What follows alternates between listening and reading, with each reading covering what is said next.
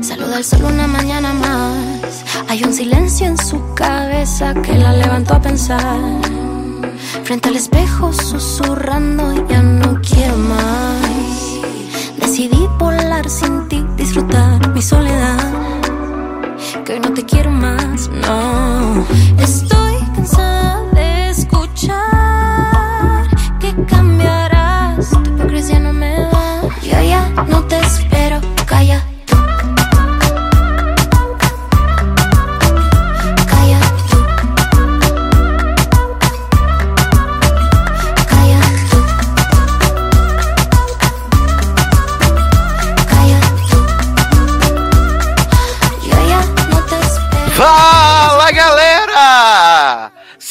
Sejam bem-vindos a mais uma edição do Logado Cast. Eu sou do Sasser, sigo com a voz zoada, né? Que dessa vez eu não consegui nem fazer o Fala Galera todo. Deu aquela falhada, naquela quebrada na voz, né, menino? Mas estamos aqui, mais uma semaninha, para trazer o melhor entretenimento dos streams, das histórias, tudo, das coisas que estão acontecendo no mundo.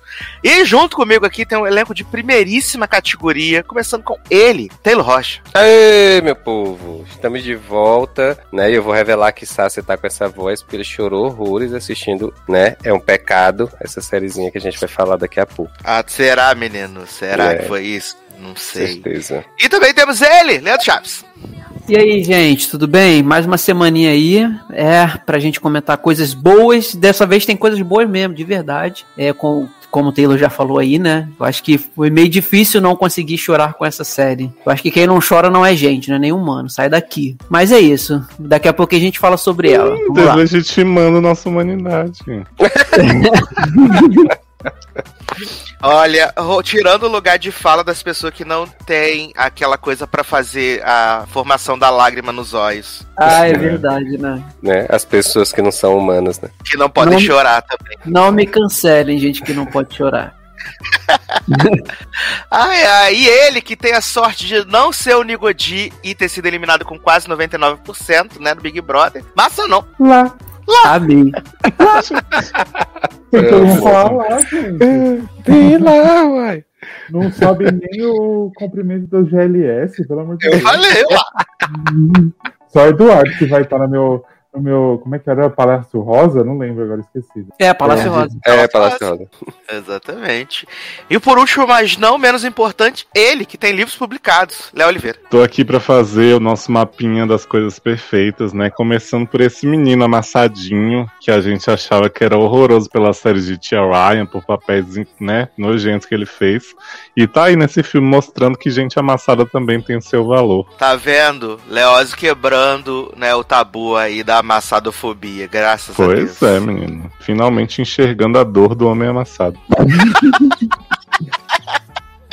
Ai, eu amo, eu amo. Gente, pra começar aqui, temos uma renovação, né? Duas renovações muito importantes que eu preciso anunciar pra vocês aqui, né?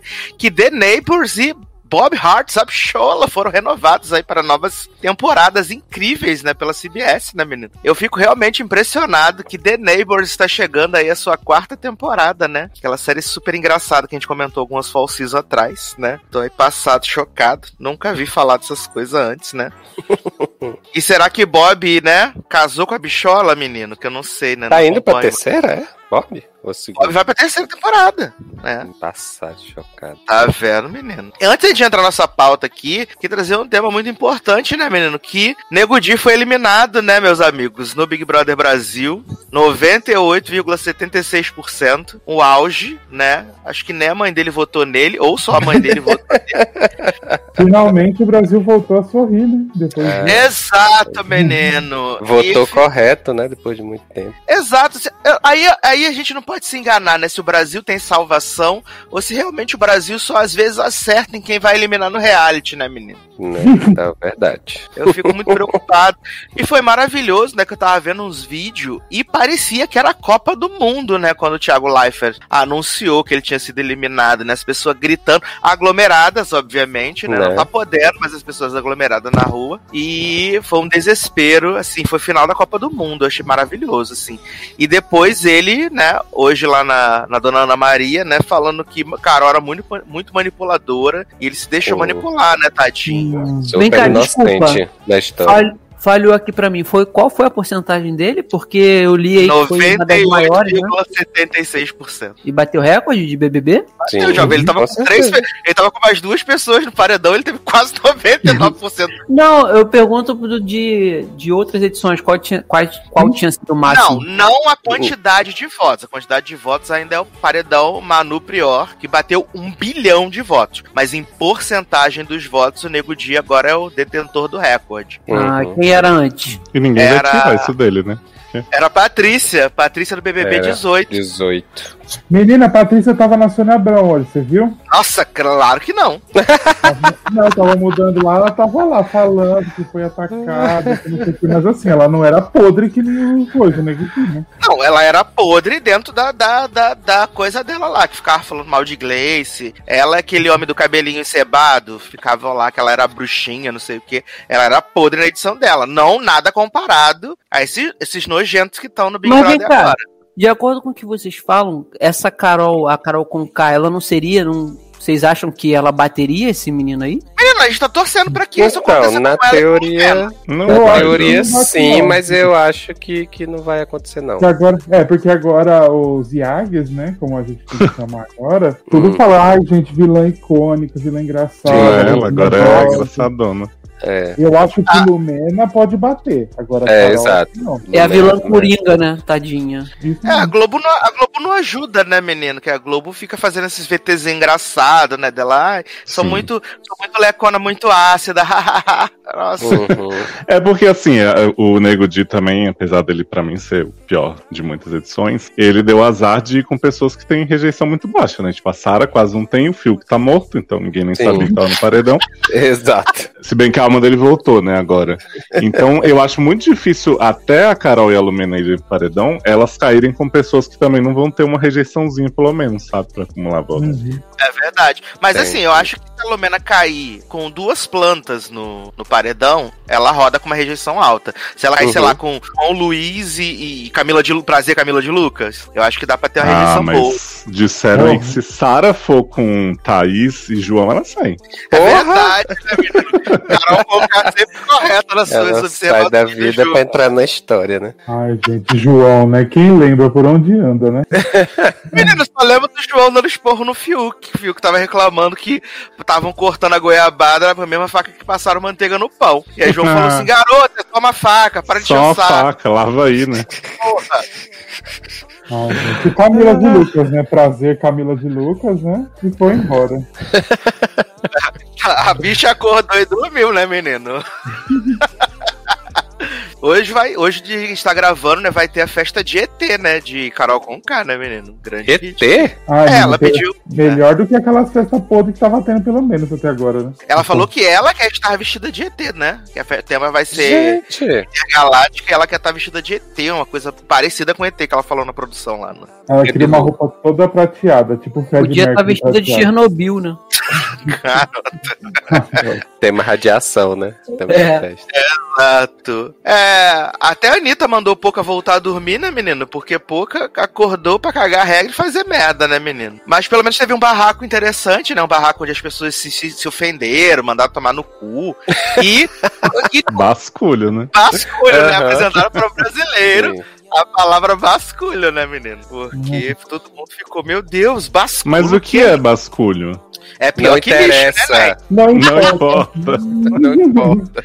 Foi maluco, foi maneiro que ela travou na hora, né? Ela travou na hora. Quando ele falou isso, ele desconcertou ela toda, toda, Sim. toda. Ela ficou toda E teve, um e teve um pré-barraco, né? Tipo, Bianca, é, Boca Rosa e Rafa Kalimann no Paris 6, né? Agora é a O casa quê? de Los Angeles. Você não viu a casa de Los Angeles, Pouca contando? Ah, não, menino. Não, não teve barraco, né? ela só contou, né? Que ela e Sara têm uma história. ah, eu amo. Mas Foi é. atrás, foi atrás de telhado, né? No, na P de Sara, porque parece que a amiga de Sara era amiga da cunhada dela, uma rolo lá. É. E aí Sara falou assim: sei quem, quem você é, não sei lá quem é pouco, garota. E aí você fica assim, ué, mas quem tem a obrigação de saber, né? Mas eu também não sabia que era pouco até ela entrar no Big Brother. Pois é, e aí ela disse que, ah, eu teria falado de outro jeito, tá, mas tudo bem. E aí levou também no fundo do coração que nos primeiros dias Sara disse pra ela que achava que ela era gostosona e tal, ela é bem pequenininha. Ah, porque tem que ser gandona pra caralho, né? Igual Pepita, Pois né? é. Eu só fiquei sem entender como é que Sara achava alguma coisa dela, se já conhecia ela, mas tudo bem, né? Vamos... É, é. Vai. Pro- Achou no Google, Leoz, por isso. Viu no Google, Não, porque, jogou tipo lá. assim, ai, achava que a Pouca era gostosa pra caramba antes do AP, antes do Big Brother, fiquei confuso. Mas Mas como Sara em Big si não falou nada disso. Mas foi do Big Brother, porque esse negócio do, do AP em Los Angeles faz dois anos, então acho que então ela Hum. deve ter visto depois, né? Sara não devia nem saber no Big Brother que era a mesma pessoa que foi mendigar a vaga no apartamento dela. Deve nem lembrar disso aí, né? Ai, eu amo, eu amo. E olha aqui, ó, informações quentinhas chegando que a CBS confirmou que Mãe vai encerrar aí na oitava temporada, né? Ah, não acredito. Mas, gente. Agora que ficar bom, Né? Fez todo o barulho aí. com- qual será o novo mãe, né? Ó.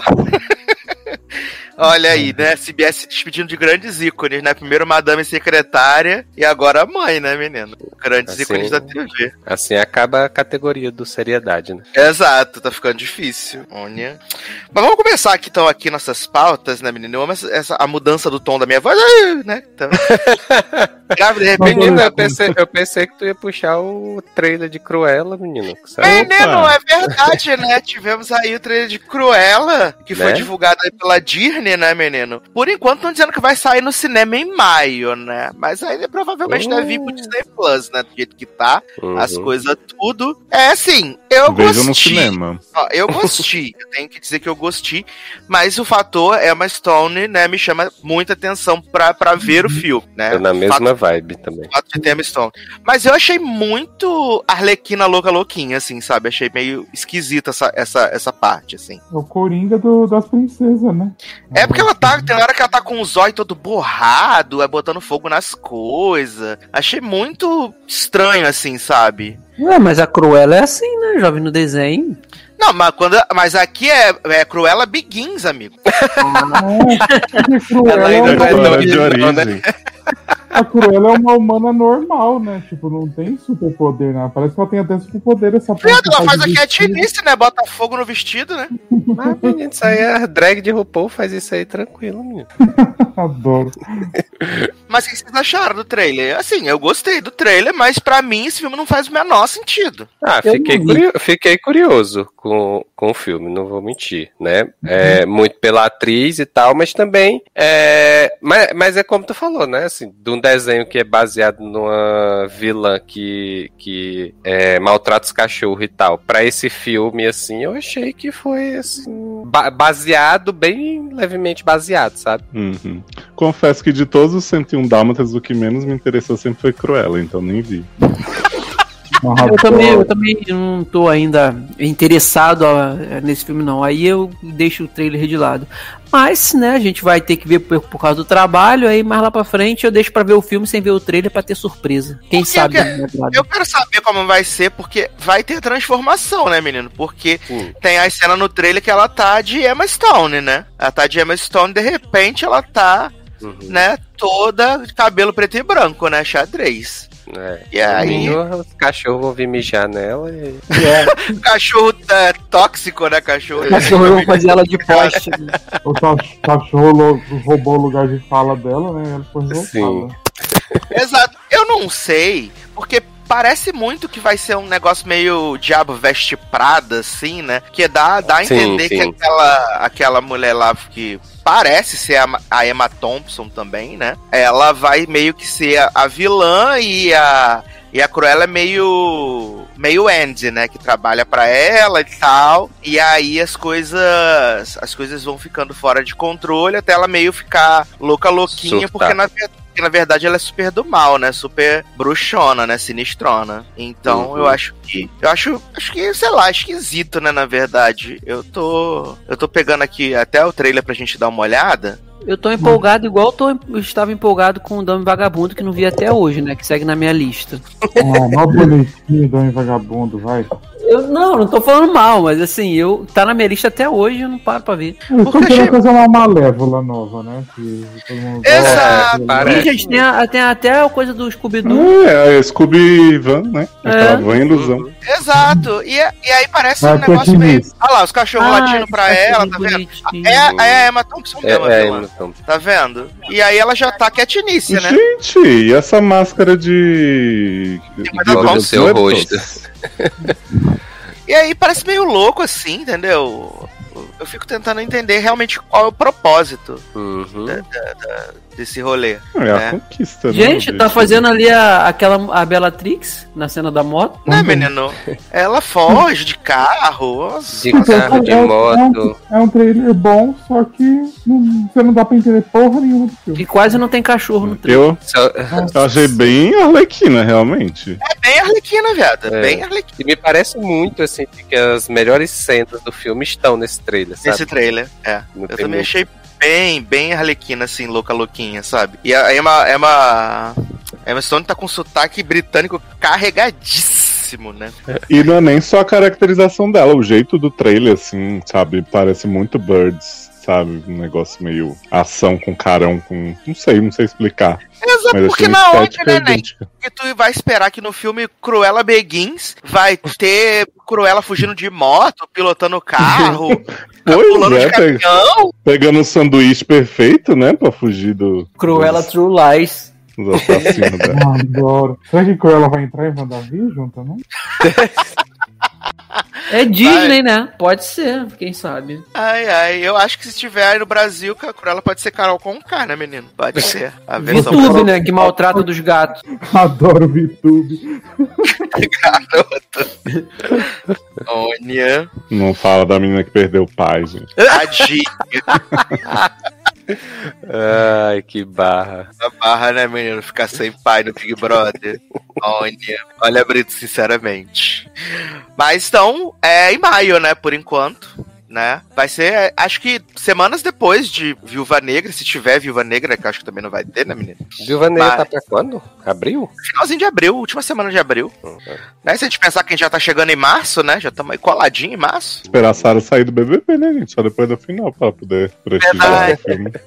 Então tem que ser só em maio, então, tá? Adia... ah, então está adiado a partir de agora, Viúva Negra, né? Respeita a Sarah, BBB 21.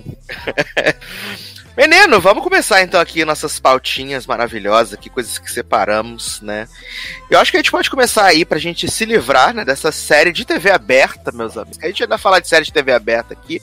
Aliás, eu não sei se vocês viram o trailer que eu mandei pra vocês aí. Grey's Anatomy vai voltar com crossover, né, meus amigos? Olha aí, é É, tudo que a gente vem. pediu. Station 19, né? Vai crossover Que não são crossover. Tem crossover Grace, Station e 91 Lone Star. E o crossover, meus amigos, vai ser a perseguição pra mulher do tráfico de criança, né? E aí, como na, na Shondaland não tem série de policial, os médicos e os bombeiros vão ir fazer o papel da polícia, né, menino? Amo. Vai ter tipo esconde-esconde séries, não? Exato, vai ser puxadíssimo. Mas qual, qual vai ser o- a série que vai começar o evento? A que vai começar o evento vai ser Grace, né? Ah, então a gente sabe que a gente pode ver Grace, aí vai ter um fim que vai parecer que acabou, e o resto da mulher a gente ignora, né? Porque vai ficar lá correndo você nos não bombeiros. precisa ver, menino, porque na verdade os crossovers que eles falam que tem é a Bailey ou o marido da Bailey aparecendo numa série e na outra e acabou. Não faz Garoto, diferença. esse- Pois é. Até hoje, Não, até hoje o- crossover fez diferença. Sim, porque o outro foi em Station primeiro, não foi? Que apareceu Foi. o povo aplaudindo em Station e tal. Hum. E a Grace repetiu as cenas, então talvez agora Sim. precise ver. Porque aí E foi só isso, né, Leózio? O, É. crossover, o crossover foi só o aplauso, não foi? Sim. É, vamos ver se É. a gente for curioso pra onde a mulher vai correr, a gente decide depois de Pode ser que o crossover comece com Bailey correndo atrás dela, como ela não vai cansar e não vai conseguir, aí ela passa a vez pro pessoal. Vou contar pra vocês como é que vai ser. O final de Grey's Anatomy vai ser prendendo a mulher e o início de Station vai ser ela sendo algemada e acabou o crossover. É isso, Aí, ó. gente. Adoro. Segura esse crossover maravilhoso, ó. Gente, o Essa- povo tá levando Meredita num saco de batata pra fora.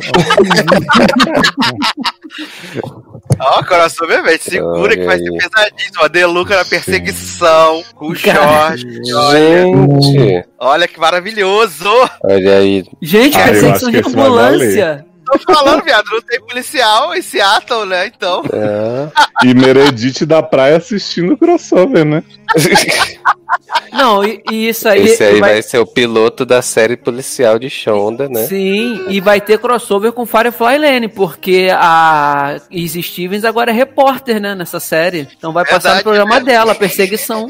A nossa Oprah Winfrey, né, meus amigos? Adoro. Não, mas eu achei muito curioso esse plot, né? De que como não tem policial, né, no, no universo, aí eles têm que fazer a perseguição, né? Entre médicos e bombeiros, né? Achei. Ai, eu acho que eu vou ver só pra ver se a menina tenta fazer o viado virar hétero de novo. Oi? Que menino, gente. Gente, Tá. no do. É, tem uma fag rag no Station É. 19. Ah, tá. Achei que era inglês. gatinho tomando banho, né? Aí ela chega pra ele e fala assim: Ah, mas você, você quer entrar lá e tomar banho com ele. Eu assim. vi essa cena incrível. Exato. Mas vamos falar de série policial de verdade agora, né, meus amigos? Porque estreou aí na CBS Clarice, né? Que não é uma série da Clarice Lispector. Ah, né? Eu imaginei que É Léo da pudesse fazer Clarice. Falcão. Não sei o que eu tô fazendo da minha vida. Eu amo esse filme, gente. Eu amo esse. Menino, eu tenho que assumir que eu. Eu tenho que assumir que eu amo o especial musical da Clarice Não. Falcão. né? Não, como não? Eu amo, eu amo o especial musical da Clarice Falcão no Netflix, gente. Para, você é doido. Eu já vi ele umas 17 vezes. Socorro! Cara, É eu muito- você não tem por isso, por isso você tá com a voz rouca. Fica Você financiando tá- essas merda aí, cara. Pô, Eu acho isso tá maravilhoso. marcando médico aí, né? se bobear é com, di- é com dinheiro disso que vem séries igual Firefly Lane aí, ó. E você não sabe. Vocês nunca assistiram, assistam o especial de ano todo da Clarice Falcão, que é maravilhoso, gente. Músicas icônicas, uma melhor que a outra. É muito, é muito ruim, mas é muito bom ao mesmo tempo. Sai Porra. dessas. Nossa, cilada, menina.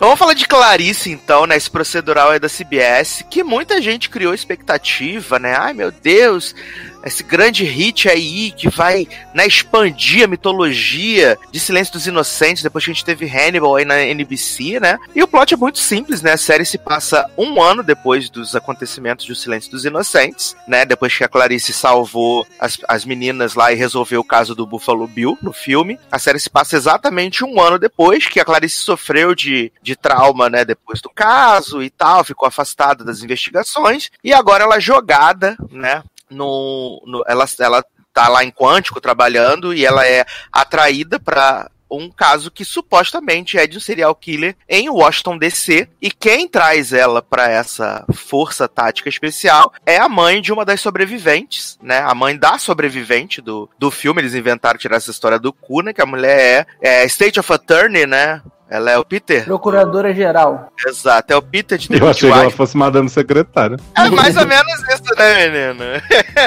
Porque Uhum. essa, essa tia, né, a Jane, ela sempre faz esses papéis, né? Porque em 24 horas ela também era. É secretária de defesa, né? Que ela era em 24 horas. Ah, não lembro. Mas era Ela um é. cargo assim, parecido. Ela era secretária de defesa do Wayne Palmer, meus meninos. Quando o Wayne, o Wayne, sofre atentado à bomba, fica todo se morrendo lá, é ela. E que tem o, o Noah Daniels, é maravilhoso. Saudades 24 horas. E aí ela. É chamada, né, pela, pela personagem da Jenny Atkins pra ir pra, pra descer, resolver esse, esse caso lá, que supostamente é de um serial killer. E a partir daí a gente vai ver a construção da personagem Clarice, né, que é a, a personagem que a gente conhece aí dos dois filmes, do Silêncio dos Inocentes e do Hannibal, né? Vale dizer que em Silêncio dos Inocentes é a Jude Foster e no Hannibal é a Julianne Moore, né? Eu gosto mais do Hannibal do que Silêncio dos Inocentes, né? Vou ser muito criticado no site cinéfilos.com, mas fazer o quê? É verdade. E assim, menino, Eu achei, assim, um procedural altamente genérico, né? Semana passada a gente falou de, de Equalizer e tal. Mas eu achei, apesar dele tentar ter umas coisas meio de câmera meio diferentes, e essa coisa do trauma, eles ficarem botando as mariposas o tempo todo para remeter ao Buffalo Bill, ao Silêncio dos Inocentes. Fora isso, eu achei a protagonista, que a menina que faz a Clarice, ela é muito fraca, muito ruinzinha. Assim, esse piloto, ele é muito cansativo. Ele é um piloto de 40 minutos, mas ele é altamente cansativo. E para mim, perdeu todo o interesse, né? Principalmente que talvez se tivesse um plot que fosse tipo, ah, o serial killer da temporada, investigação e, e talvez eu fosse seguir. Mas com a descoberta de que, na verdade, é uma empresa farmacêutica que tá queimando arquivo, para mim já queimou toda a O vontade arquivo, né? que eu poderia ter de assistir Clarice numa temporada inteira, sabe? É, eu, eu confesso que eu, eu erroneamente fiquei deixando pra pesquisar sobre a série daqui a pouco, daqui a pouco, daqui a pouco, e ela estreou, não pesquisei nada e fui ver, né? É, Ah, eu fiz Achando- a coisa também. é, achando que era uma coisa e depois conversando com o Sarsi que eu descobri que era outra. Então, assim, minha primeira impressão, antes de eu descobrir que a série se passava um ano após os acontecimentos do, do Silêncio dos Inocentes, era o seguinte, cara, é uma série, eu achei bem feita, achei o, o episódio, não achei o episódio ruim e tal, mas eu, eu, eu senti assistindo esse episódio que ela seria uma série igual o Hannibal começou a fazer comigo a partir de um dado momento, que eu chegava cansado do trabalho pra ver, ou mesmo se fosse no final de semana, eu sentava pra ver e a série me dava muito sono, eu dormia 80% do tempo e tinha que ficar voltando pra rever, e uma hora eu cansava de lutar contra o sono, via sonolento, não entendia nada, no dia seguinte eu não lembrava nada. Então, eu senti essa vibe nesse episódio, sabe, de que se eu fosse seguir, aconteceria isso e, enfim, eu não ia aproveitar, no, no fim ia ser mais uma série que ia estar se arrastando na minha grade e eu ia ficar levando. Mas a- antes de, de eu saber que a história se passava um ano após os acontecimentos do Silêncio do Inocente, eu me empolguei com o fato de eu vou conhecer, achando eu que eu iria conhecer a Clarice um ano antes do Hamilton, do Hamilton, do Hannibal. um, ano, um ano antes do Hannibal. Tipo, é assim, o Hannibal, claro, já era uma pessoa, já existia e tudo, mas não tinha cometido ainda o primeiro crime e nem a Clarice envolvida com ele. Achei que seria mais ou menos nessa pegada e tal. E aí, sei lá, no final da temporada ou no meio da próxima temporada, caso resolvessem, e, e, é, entraria o Hannibal, o caso do Hannibal tal. Eu achei que seria isso, na inocência de não ter ido pesquisar sobre. E aí, depois que eu soube que não era, que era um ano depois de tudo que aconteceu, eu fiquei assim, horas. Mas nesse universo do silêncio dos inocentes, eu acho, acredito eu, que o, o Hannibal, ele é o cara, é o vilão mais, assim, é, é, importante que existe. Eu acho difícil qualquer serial killer ou qualquer outro tipo de, de, de assassino bater o, o Hannibal as coisas que ele fazia, sabe? Porque ficou muito marcado no- na história do cinema, na própria série que teve. E aí eu comecei a ver, não, a ver um, um, assim, um potencial desperdiçado para a personagem, sem ter o grande vilão dela, que é o Hannibal, e ao mesmo tempo uma série com, com vilões ou um, um serial killers que eu acho que também como Sasser, que não vai ser o, o caso dessa temporada, vai, é, é a indústria farmacêutica, não ter potencial de, de a- alcançar a grandiosidade que, que o Hannibal tem, que a gente conhece, sabe? A série do Hannibal não foi uma grande série. Eu gosto dela, achei ela muito boa por muito tempo, mas depois ela foi decaindo. Mas você tinha um ator que interpretava o Hannibal, que o cara era muito bom. Eu gosto muito do Mads Mikkelsen. Só que a série era do Hannibal, então você sempre esperava coisas malucas. Tinha episódios ali que, cara, eram muito tensos. E nessa, sem essa figura, eu acho que Pra mim, perderia o sentido, ainda mais. Mas aí a senhora tá sendo equivocada, que o nome da série é Clarice, né, viado? Não, sim, mas é, o que eu é, é exatamente o que eu tô falando. Eu acho que o, o, o- é, não necessariamente começar com o Hannibal, mas eu acho que mostrar assim o crescimento da personagem, como ela fez, sabe, o caminho dela, assim, episódio por episódio, abordado de uma forma mais é, intensa de chegar onde ela chegou, não assim um ano depois. É como se o Hannibal fosse simplesmente um cara que foi só aquilo ali e acabou. Mas nem, não foi ela que prendeu o Hannibal, foi o Will. Sim, cara, eu sei, mas aí assim, tem a personagem Clarice, entendeu? Que é uma É, mas importância. Sim, mas quando ela entra lá no, no Silêncio dos Inocentes, ela entra pra entrevistar ele, pra traçar ele é o perfil conselheiro do dela. Bill, é, ele é amiguinho Sim, dela. é mix. mas, mas de qualquer forma você te- tem a personagem que também é uma personagem icônica. Então, quando você vai fazer a série, eu pensei que fosse mostrar o caminho dela todo antes disso, entendeu? Não, mas É eu tô- provavelmente. Mas o que acontece? Como ele- ela teve essa interação muito próxima com ele, é, você vê que ela tem um, um- um entendimento diferente. Tipo, quando ela vê as feridas na, na vítima, a mordida, fala que é desencontrada, tudo isso é influência dele nela, entendeu?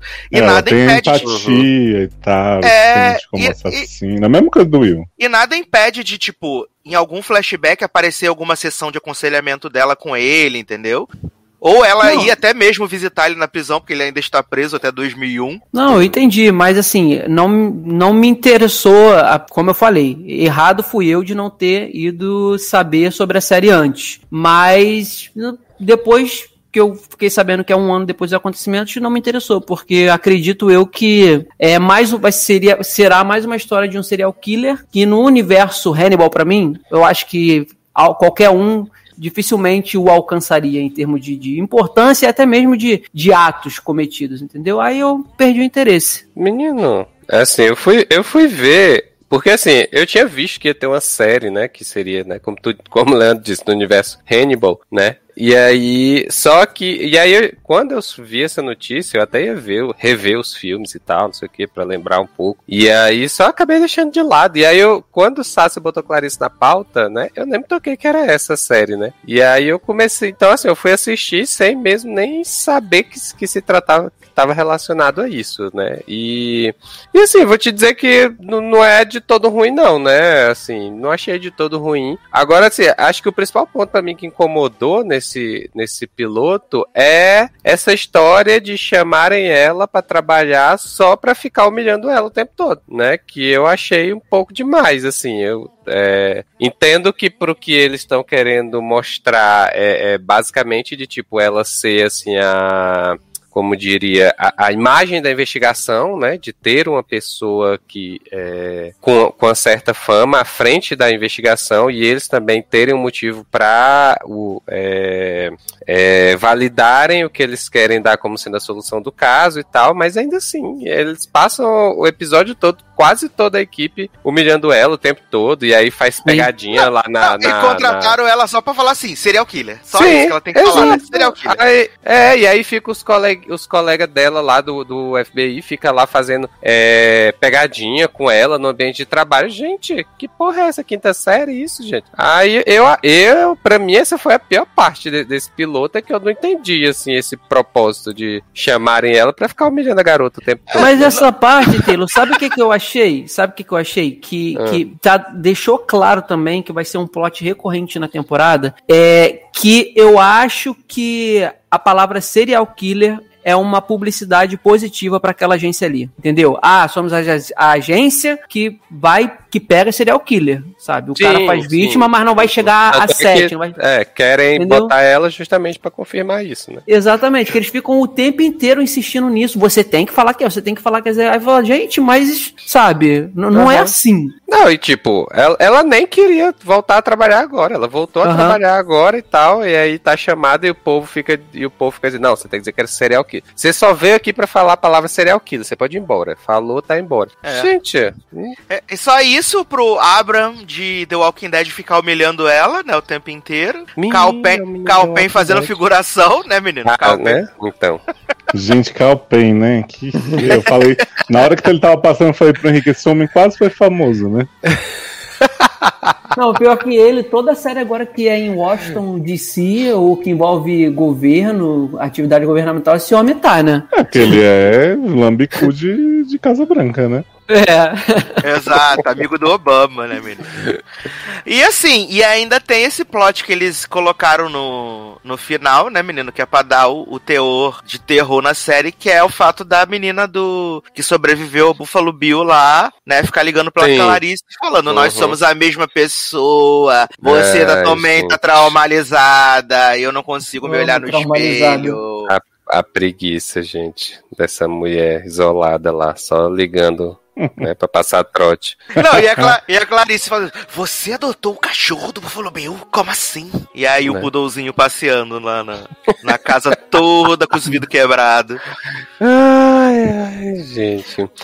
Assim, é- foi isso mais que pra mim foi um brochol, assim. Aí de tarde tava conversando com o Leandro, né, a gente falando desse negócio do Hannibal, eu falei, ah, fica tranquilo, né, na oitava temporada, que vai ser em 2001, aí ela, a gente pode usar o, o, o plot do filme Hannibal, né, que ele foge Aí o da Mads. Mikkelsen faz uma participação especial, né? Exato, e aí ela vai atrás dele, né, lá em Roma, maravilhoso. Não, mas assim, gente, foi como Taylor falou, e assim, não me entendam mal. Ah, Eu não achei, eu não acho o episódio ruim também, tanto que minha nota foi 8. É, eu gostei, é bem feito e tal. Apesar dos potenciais que tem de me fazer dormir, como era Hannibal. Mas, cara, o, pra mim foi só a questão mesmo de, de, de eu achar que era uma coisa e quando eu assisti descobri que era outra, entendeu? Mas assim, é, é, se não fosse esse detalhe aí, de eu esperar algo errado, eu acho que daria pra ver pelo menos um- alguns episódios pra saber qual caminho seguiria. Apesar também de que, como o Eduardo falou, é esse realmente é um brochol você saber que de cara que não é um serial killer, que é, é uma é uma sim. queima de arquivo de uma indústria farmacêutica, entendeu? Aí assim já mata mata não, já pega o o cara que seria o serial killer no primeiro episódio, aí o cara já revela que não é, e aí você descobre que é uma pessoa mandante da indústria. Aí eu fiquei meio assim, eu falei, ah, não, eu acho que. É porque assim, pegar assim, ah, temos a Clarice, a série da Clarice, a icônica personagem do Silêncio dos Inocentes.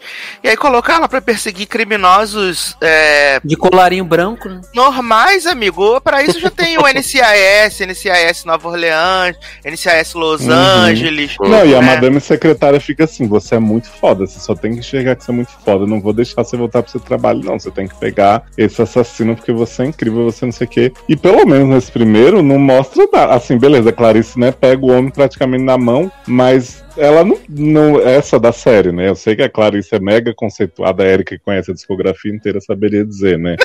Mas Eu essa menina aí, gente, ela só tá lá sendo humilhada mesmo, que nem vocês falaram. Ela não é nem, não tem nenhuma umas habilidades de Sherlock Holmes assim, que é o que sempre colocam, né? Igual o. Will tinha, né? Uhum. Exato, ela tá lá. A, a função da série é essa. Agora É, se, sim. se fosse lá no final daqui, mostrasse um flash forward, né? Mostrando que ela no futuro vai virar Clarice Lispector, aí eu até assistiria. É.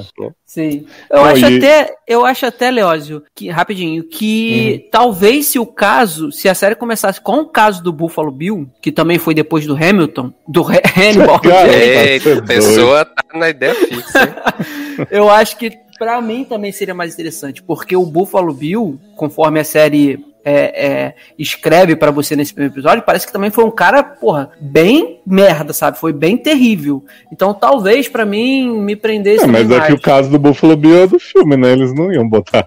É, Mas eu Não acho tem. que assim, eles tentam fazer essa coisa meio série conceitual, né? Como Hannibal era, de ter uns elementos visuais meio, mas não é suficiente, pelo menos. Eu não era fã de Hannibal, mas eu achava muito mais interessante nesse aspecto do que eu achei Clarice. E o restante é só o genérico mesmo, o que Sassi falou. Tipo, ah, tem uma conspiração maior lá no fundo, mas é tipo o assassino número 2 do CSI, sabe? Que perseguia eles de vez em quando. De resto é caso da semana. Exatamente, exatamente. Aí eu, assim, pra mim já foi, menino. O segundo de Equalizer, vi, sucesso demais. Com Lativa te amo. Celzão Mas- tá aí, né? Mas Clarice. Menino! Celzão aparentemente terminou o caso, né? Da, das aí. sequestradas. Porque eu tava falando com o Leandro que viu o promo, né? Porque a série agora vai entrar em hiato, volta em abril, né? Entrou em hiato, volta em abril. E o promo é um novo mistério. E aí aparece Lux. Nossa, vai ser incrível. Ah, vai ter crossover com Station também. Eu Eles acho, que, eles que vão perseguir, né? A, ah, é.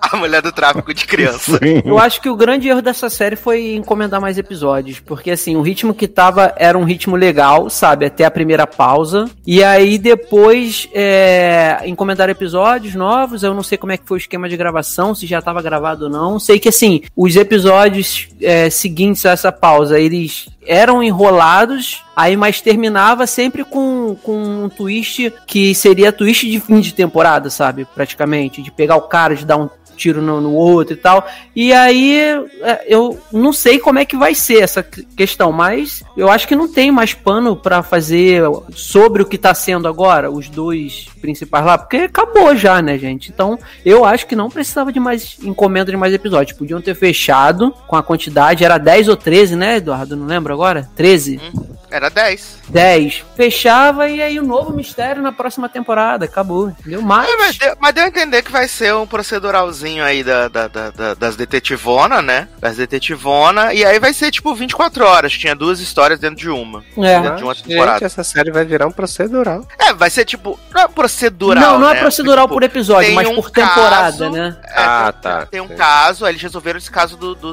do sequestro. Uhum. Aí, pelo que dá a entender no promo, vai ser agora um outro caso. Tanto que, tipo, não aparecem os personagens envolvidos nesse, nessa primeira parte. Só a menina trans que agora vai trabalhar junto com elas. Uhum. É, porque nesse no episódio antes da pausa, Quer dizer, antes do episódio do episódio da pausa, no caso de semana da semana anterior a essa que a gente tá gravando, me, as meninas antes de Hamilton, é, as meninas a, as meninas sequestradas, as, as, duas loirinhas, elas já não aparecem no episódio. Mas ela, pra, elas, pra elas mais sobreviveram? nada. Sobreviveram. Ah, a, mas a, a, a menina trans, ela já ela aparece em todos e já tá dando na cara de que realmente ela vai integrar a equipe ali para ajudar e tal. As outras já não aparecem aparecem mais. Não sei se agora nesse no episódio antes da pausa, que eu ainda não assisti, se elas vão aparecer porque é o desfecho da história, tipo, para reconhecer o cara que, que foi ele mesmo que sequestrou e tal, entendeu? Aí, mas, mas tá bom que a doutora Ranja, doutora Ranja reconheceu ele, né, nem? É, a doutora Ranja reconheceu. Doutora Ranja reconheceu. eu, ela eu tenho tanta tá pena de, tá, eu tenho tanta pena de doutora Ranja nessa série, jovem. Ela tá, ela a tão, bicha só sofre, tadinha. Só sofre, tadinha, só sofre. Porque ela é muito otária, gente. Pobre. Ela é. Pobre da bichinha.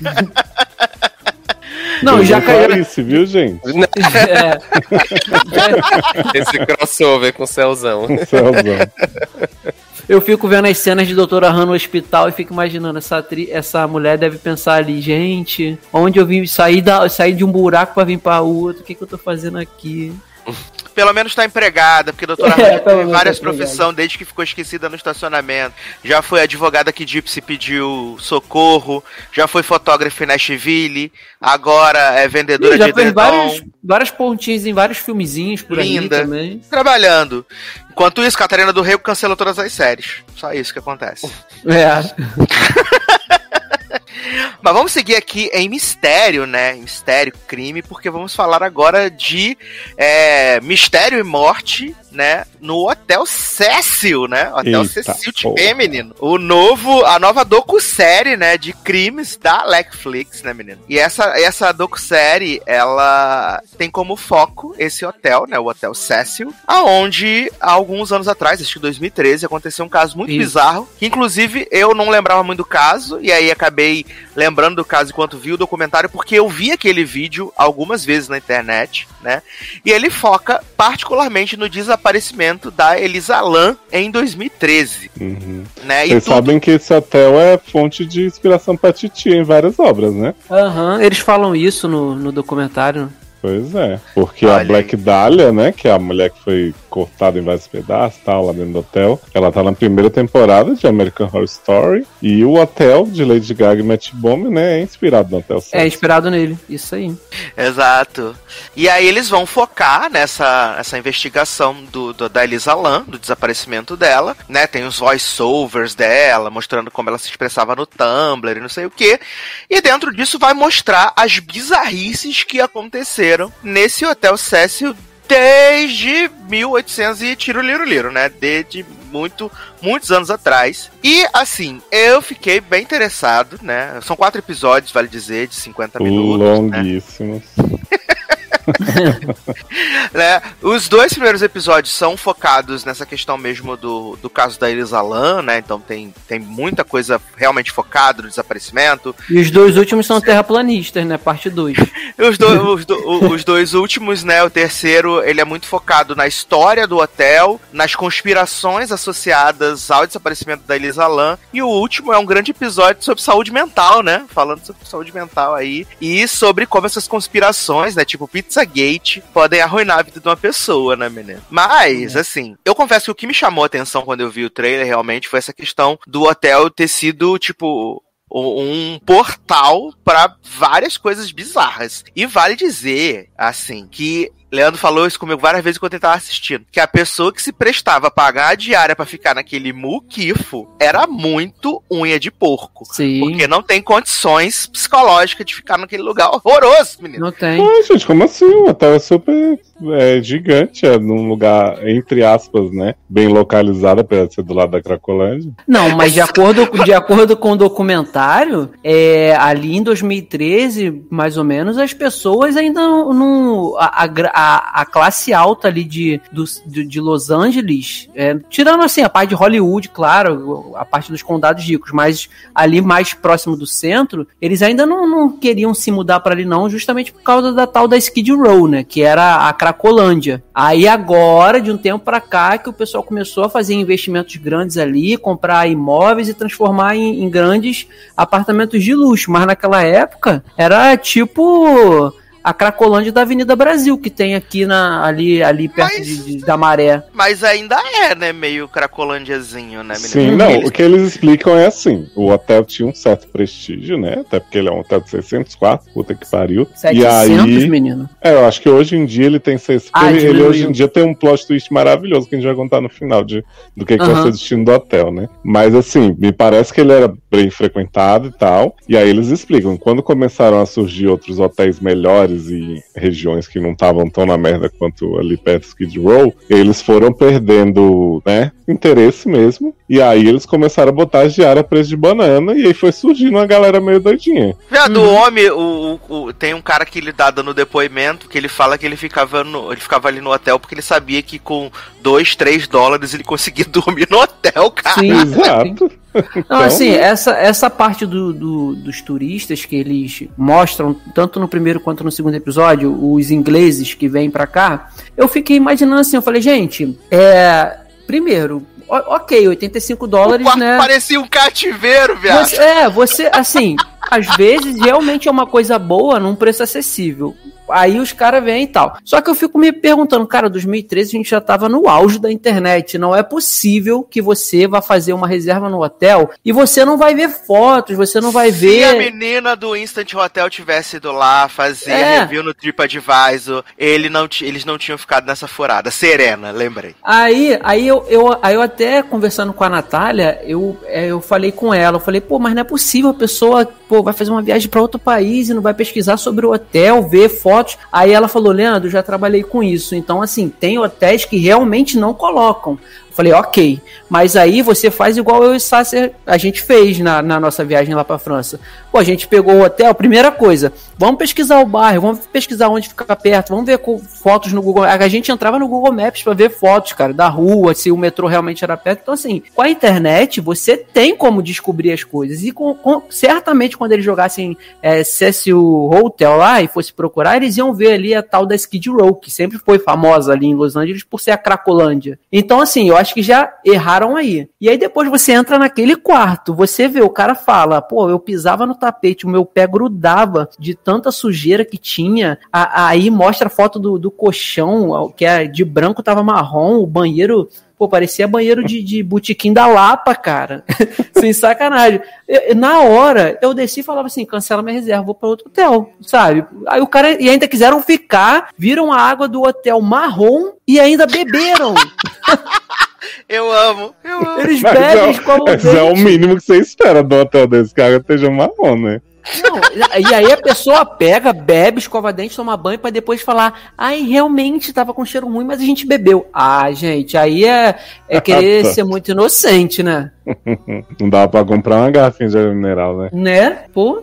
Engraçado, Mas- né? Que a gente Ah. fica nos hotéis aqui e a gente compra garrafa de água mineral pra levar pro hotel, né, menina? Sim. É. Mas eu acho que a questão do, do Hotel Cecil, assim, eu não sou uma pessoa cética, né? Não, não duvido de energias ruins, sobrenatural e tal. Só que pra mim me parece muito claro que lá é um lugar que, assim, começaram a acontecer umas coisas por isso, a decadência da área e tal. E aí, a partir daí, quem já é meio doido começou a querer ir pra esse hotel pra, tipo, ah, vou pra um lugar que já tem essa mística, entendeu? Sim. O, a gente tem um shopping aqui, né, Taylor, que já teve vários suicídios, assim, tipo, Sim, sim. dentro do shopping, filmados e tal. E aí virou isso, uma véi? área. É, porque assim, é um shopping que ele, ele tinha, tipo, um esquema meio aberto, um centro. Foi aquele que a gente foi, não, né? Quando a gente tava aí. Não. não, é, um- é um shopping do lado do meu trabalho, inclusive, que a gente almoça Isso. lá sempre, almoçava, né? Mas assim, ele é um shopping que surgiu alguns casos, algum, um- uns filmaram, botaram uns vídeos na internet, as pessoas pulando lá, e aí começou a ficar bastante frequente, tanto que eles tiveram que tampar tudo. Mas eu acredito que assim, não acho que tem alma, né, gente enterrada no fundo do shopping que causa isso. Eu acho que a partir do momento que teve o primeiro caso e souberam, as pessoas começaram a querer ir lá, sabe? Sim. Tipo, já virou o point, assim, falando É, bem praticamente. Tem gente que tem esse tipo de curiosidade mórbida e gosta de verdade dessas Sim. coisas. Tanto que, assim, depois que o documentário entra na fase do- dos, dos- das pessoas que fazem teoria das- da conspiração, é, os detetives da web, como eles chamam, quando Ah, eles sim. conseguem, eles Xerox. conseguem ir nesse hotel, eles vão no hotel e você vê que tem uma menina lá, uma delas, que tá o tempo inteiro rindo e se divertindo enquanto eles entram no hotel, enquanto eles tentam ir pro, pro terraço, sabe? Então, Sim. assim, você. Não, mas o que mais fica, teve gente- depois do caso da Elisa, especialmente, foi gente que foi se hospedar lá pra ficar apertando o botão do elevador, Sim. pra saber sim, como é que chegava na caixa, sabe? Então. Sim, as pessoas têm umas loucuras dessas. Então, assim, ufa. É, é, e assim, o documentário, o primeiro e o segundo episódio, eu acho ótimo. Eu gosto de verdade, assim, como o Eduardo falou, ele, Leandro, eu acabei de ver o primeiro, ele, cara, eu tô muito ansioso, quero logo ver o segundo e tal. E o primeiro episódio e o segundo também te causa isso. Eles fazem uma edição e umas, umas montagens com atores, sabe, representando, que, sabe, e, e tem toda essa atmosfera que o Leoz falou ali, sabe, de, de, sei lá, poderes ocultos que possam Cara, causar é, isso, eu que acho te que- prende. É, eu, eu, eu fico imaginando se as pessoas não entravam lá e já sentiam a energia escrota, a energia negativa Ah, de chegar nesse lugar. Porque a gente vê lá a gerente do hotel lá, que ficou no hotel até o hotel Cara fechar. de pau do caralho, né? Ai, gente. A gente não pode se responsabilizar, né?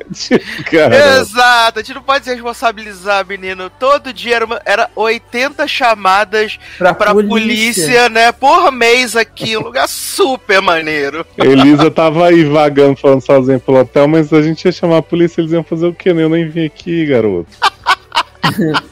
Exato, menino. A cara de pau dessa mulher, olha. E assim, eles ainda dizem que o hotel engana bem, porque a parte do saguão ali embaixo, quando você entra, diz que é linda, retrô, maravilhosa, mas depois que você chega no elevador pra cima, acabou. Acabou, é um antro. Ainda Então, mais que assim, o elevador não fecha a porta, né, Jovem? Não fecha a porta, né? É editado, né? Cortaram. Sim. Exato, cortaram os milissegundos, né, menina? A teoria toda, né? Eu amo Vamos falar do, do que rolou com a Elisa, pra quem não, não viu, né? Que Por favor, muito- né? Conta Que pra assim, gente. Elisa é uma menina que estudava na Universidade do Canadá. Ela estava viajando pelos Estados Unidos, fazendo várias cidades. Chegou em LA, né, Pra curtir muito. E aí, ela, a última imagem que a gente tem dela dentro do hotel é ela no elevador. E aí ela tá, tipo, no andar do terraço, né? E ela começa a fazer meio como se ela estivesse fazendo um esconde-esconde nesse elevador. Então ela fica olhando pra fora, aí ela sai, dá umas olhadinhas pros lados, daqui a pouco volta. Faz as danças de The. Way, né? Exato, faz uns movimentos esquisitos. E assim,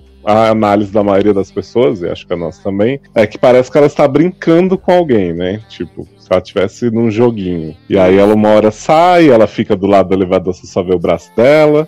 Dizem que ela tava se olhando no espelho, né? Que tem na frente de cada andar. E aí ela volta, fica meio assim também. E aí, e aí nisso ela já tinha apertado todos os botões do elevador, o elevador não fechava, que as pessoas já começaram a fantasiar em cima disso. E quando ela sai, fica um tempão a porta aberta, e aí enfim a porta fecha. E a, a gente nunca mais tem notícia de Elisa, né? Aparentemente, até, o, onde, até ela ser encontrada. E aí nisso as pessoas já ficaram malucas porque esse vídeo, né, que foi divulgado pela polícia, aparentemente tem uma, uma velocidade menor, não mostra o horário que ela estava lá, então todo mundo já começou a pensar o que, é que poderiam estar tentando esconder, né, sobre o desaparecimento de Elisa. E aí começa a rolar esse plot que o Leandro falou, né, que as pessoas, os hóspedes, começam a reclamar que a pressão da água não tá a contento, a água tá um pouco marronzinha, deram uma bebida para testar porque que tá assim, acharam o gosto ruim. Vou beber água marrom e vou beber pra testar. Puta merda, meu irmão. Exato.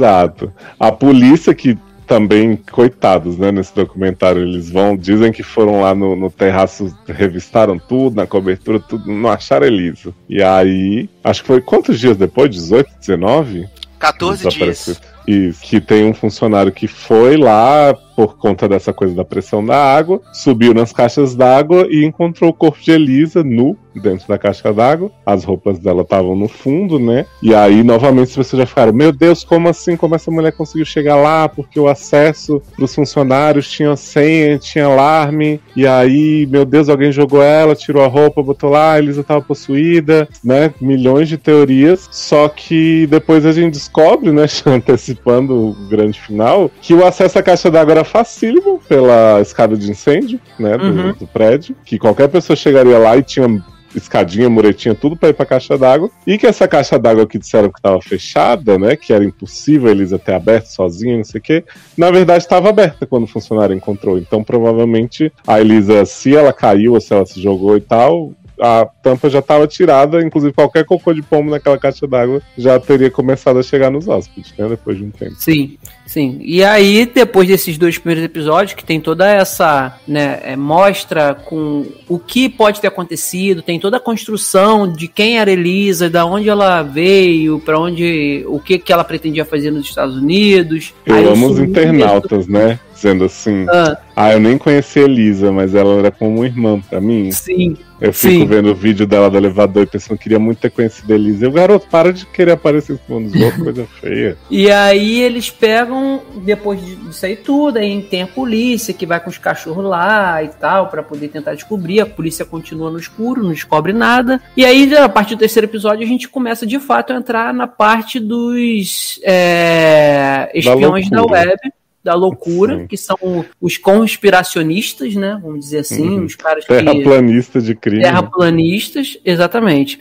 E, e eles começam a viajar, porque assim, é- eu acho bizarro que nos Estados Unidos o pessoal, quando se apega a alguma coisa, eles vão muito a fundo, sabe? Desrespeitando o limite, sabe? É- é, das outras pessoas, assim, da própria polícia. E eles começam freneticamente fazer fóruns e fazer. O YouTube tava começando com essa coisa aí, praticamente, né, de ser youtuber é, e postando vídeo e tentando descobrir o que era, aí começam a fazer teorias da conspiração. Tem um cara que cita, cara, até assim, é, a tal da teoria da conspiração de que o exército tem uma capa de invisibilidade. Aí você fala, cara, não é Nossa. possível. E aquele plot que o teste dos cracudos se chama Lan Elisa, porque, Sim. sabe? O negócio do teste sempre Aí, existiu. é, aí amo. eles, eles vão começando a cair fundo nessas teorias, igual do, do documentário do terra, da Terra Plana mesmo. E assim, e, e- e a- alcança o nível da loucura que você assistindo, você fala assim, gente, não é possível que exista tanta coincidência assim. Aí eles começam a fazer os paralelos com o filme Água Negra. É, ah, o casaco da menina era igualzinho, o elevador era igualzinho, e sai a, a caixa d'água também no filme sai água escura e tal. Aí esse teste, esse te... para mim o mais absurdo é essa questão do teste que Leoz falou. O teste, eh, depois que no documentário explica que depois que a Elisa é, sumiu, foi, foi morta e descobriram, é, logo em seguida começou uma, um surto de tuberculose em Skid Row.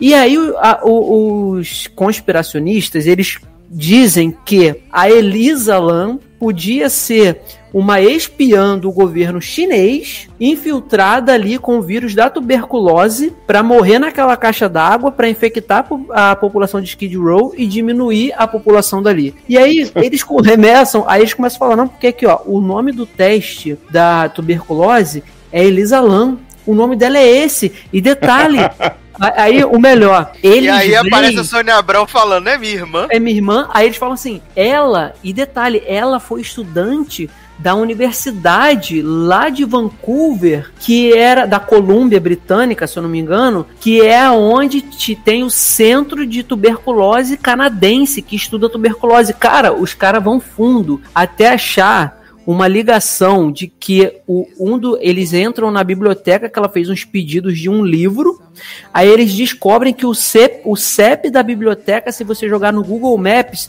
dá exatamente a- as coordenadas do, da onde o corpo da Elisa Lam está enterrado no Canadá. Gente, Não, e eu pra- adoro que assim, quem combina, ó, Elisa, você vai ser espiã aqui, a gente vai te dar um codinome que é, que é o teste de tuberculose, pra caso é. alguém investigue encontrar você. Sim. Mas a, a parte mais triste que eu acho do documentário, e muito bizarra também, é do Morbid, né? Que é o Pablo Sim. Vergara, que é um cara que ele postou um vídeo um ano antes da Elisa estar no hotel, dizendo que estava lá, né? Tô aqui no Sesc Hotel curtindo muito, galera, uhul.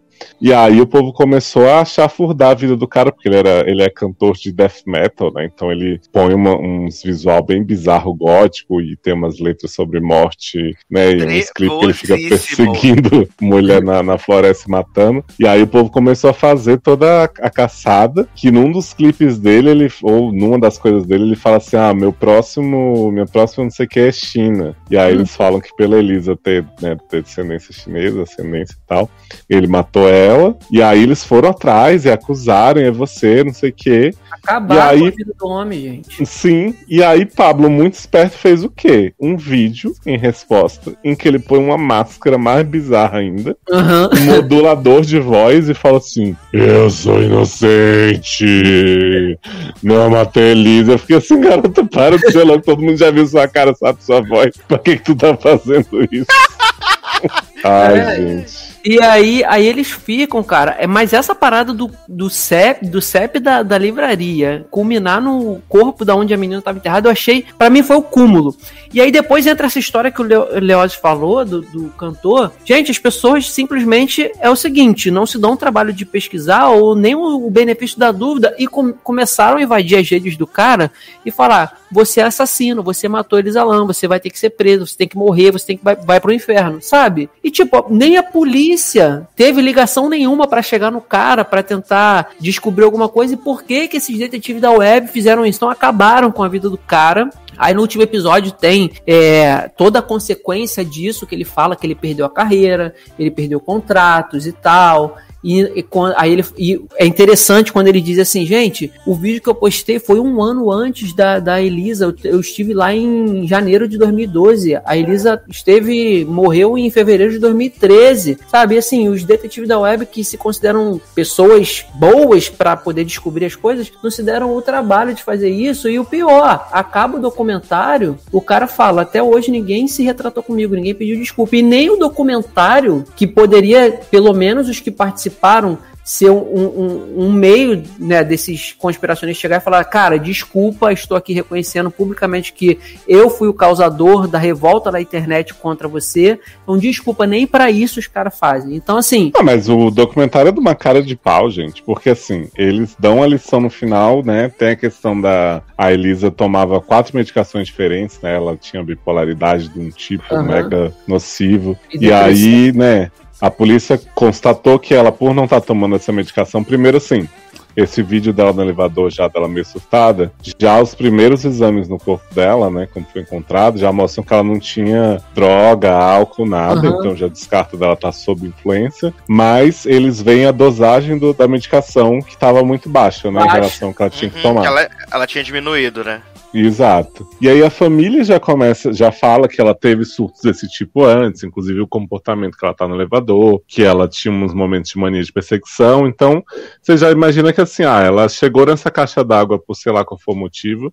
Você vê que a polícia, né, descarta suicídio, não sei também qual é a questão, se eles não podem dizer e tal, porque eles meio que dão a entender assim, ah, ela estava querendo se esconder, e aí ela entrou na caixa d'água para se esconder, depois, quando as pessoas começaram a usar água no prédio, ela não conseguia subir, e aí ela foi ficando, foi tirando as roupas, não sei. Gente, pra mim, sei lá, eu acho muito mais simples pensar que ela tirou a roupa e pulou. Entendeu? Jogou a roupa na caixa Uhum. d'água e foi. Não, sei lá, pode ser que seja o caso que eles estão explicando também, mas eu acho que é ir muito longe pra explicar uma coisa simples. uhum. E aí, esses- essa galera da internet fica assim: ah, eu nunca ouvi falar em ninguém bipolar que faz isso, né? Aquela coisa de se eu nunca ouvi falar, não existe. É, a, a caixa tava fechada, como é que ela abriu? Tipo, um monte de inverdade. E aí o documentário se galga nisso. Porque ele. Sei lá, tipo, você assiste documentário, não é pensando que vai ter uma super mensagem de saúde mental, como você falou, né? É um documentário sensacionalista. Uhum. E aí essas pessoas falam tudo isso pra no final elas mesmas dizerem assim: ai, gente, me arrependo muito. Tô aqui falando esse documentário inteiro, essas coisas, mas é muito perigoso, né? Isso que a gente fez. Que coisa, não? E não se deram o trabalho de se desculpar com o maior prejudicado da história, que é o Pablo. Exato, Sim. e nem o documentário de início falou assim, ó, gente, a gente vai apresentar isso aqui, mas é loucura, tá? Você assiste como se eles quisessem passar que aquilo pode ser verdade. Sim. Então, eu, eu, é, tudo que o, o documentário ganha comigo nos dois primeiros episódios, que eu acho que é, parece que vai seguir aquela proposta mesmo de crime, pra mim perde no terceiro e no quarto pelo o- a quantidade de espaço que eles dão pra esses conspiracionistas que, cara, na boa, assim, tem que ouvir o lado, porque eles foram também, assim, peças importantes na época. Sim, porque cresceu e eles fizeram o que fizeram. Mas sim, mas eu acho que não precisava se aprofundar para até para não dar coragem para hoje em dia pessoas continuarem ou começarem a fazer esse tipo de coisa, entendeu? Então assim, eu acho que o espaço que dá para eles é muito grande e acaba que o, o, o próprio episódio 3 e 4 tem, tem muitas coisas ali que se repete do primeiro e do segundo. Cenas de 5, 6 minutos. Então você tem uma duração no último de 58 minutos Sim. que poderia ser 45, sabe? 40. Gente, pode- esse filme poderia ser um.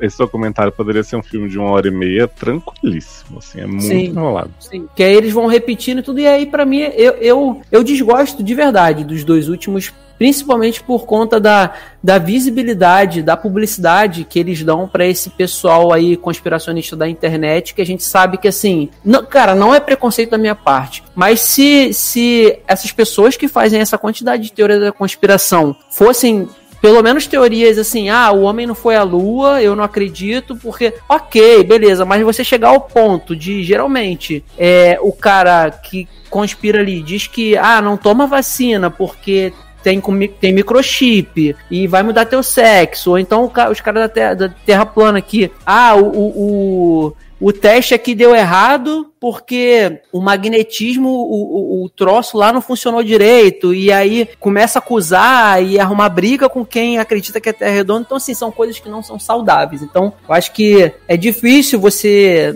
numa mídia do tamanho da Netflix, você dar muito espaço para pessoas descrevendo passo a passo como é que foram a atitude deles né, nesse processo da Elisa Lam que prejudicaram e acabaram com a vida de outra pessoa, sabe? E nem assim, se, como eu falei, se fosse servir para pedir uma desculpa publicamente pelo que eles fizeram com o cara, que o, o, o que eles fizeram com o Pablo foi justamente a aparência, cara. Eu tô vendo um cara na rua ali esquisito só porque ele é esquisito e acabou de ter um assassinato, eu vou dizer, ah, aquele cara é o assassino. Não, eu não vi, eu não tava lá, sabe? Então, eu acho que se o documentário pelo menos desse é, é, é, o espaço para eles reduzido, mas que fosse para eles se retratarem, pelo menos, mas não, sabe? Aí no final eles ficam só, ah, a gente sabe que errou nesse caso e tal, É, mas eles se retratam tipo assim, falei essas bosta que eu falei aqui doc inteiro, né? E depois Aham. falam assim, perigoso isso aí, hein, É. gente? Tem que ver isso aí. Sim, então aí perde nesses dois pra mim, assim, sabe? É, é, mas mais por conta disso. O da Terra plana, eu acho que assim, é, você ainda, ainda consegue rir dos absurdos. Igual assim, eu, quando eu tava conversando com a Natália, eu falei assim, gente, o da Terra plana, é, eu, eu, eu chorava de rir quando o, a própria. Vocês lembram que a, a própria menina lá, a Patrícia, que era uma das líderes, o cara desacredita ela porque acha que ela é da CIA, porque o nome dela é Patrícia. Sim, Então, tipo é assim, que o da Terra menos- plana, ele é muito óbvio desde o início que ele Sim. tá dando espaço pra essas pessoas, mas tá na cara que é pra zoar elas, né? Sim, e, E, e esse assim, da Elisa Lam, não, parece que essas pessoas são investigadoras seríssimas. isso. até o último minuto. O da Terra plana, assim, ainda que seja mais pro lado da chacota, são, assim, eu acho que 90% do caso ali é, é você mo- é mostrando que, assim, é, as pessoas elas estão só preocupadas em, em provar a teoria falha deles, mas não ofende, sabe? Não, não, não tá lidando com assassinato, com, com, com você é, destruir a vida de outra pessoa. Esse não, esse foi um crime real, cara. Então você envolver pessoas que se consideram detetives da internet, só fazem esse, essa pá de merda que eles fizeram, eu acho muito complicado, sabe? Eu acho que poderia ser um pouco menos ou essa vertente deles ser sei lá, ter um outro caminho pra não deixar tanto em evidência a maluquice que eles fizeram. Porque foi muito complicado isso daí. Foi muito, foi muito triste o que eles fizeram, assim, com, Uhum. principalmente com o menino, né? É, ah, e aí tem. Acaba que fica só nesse.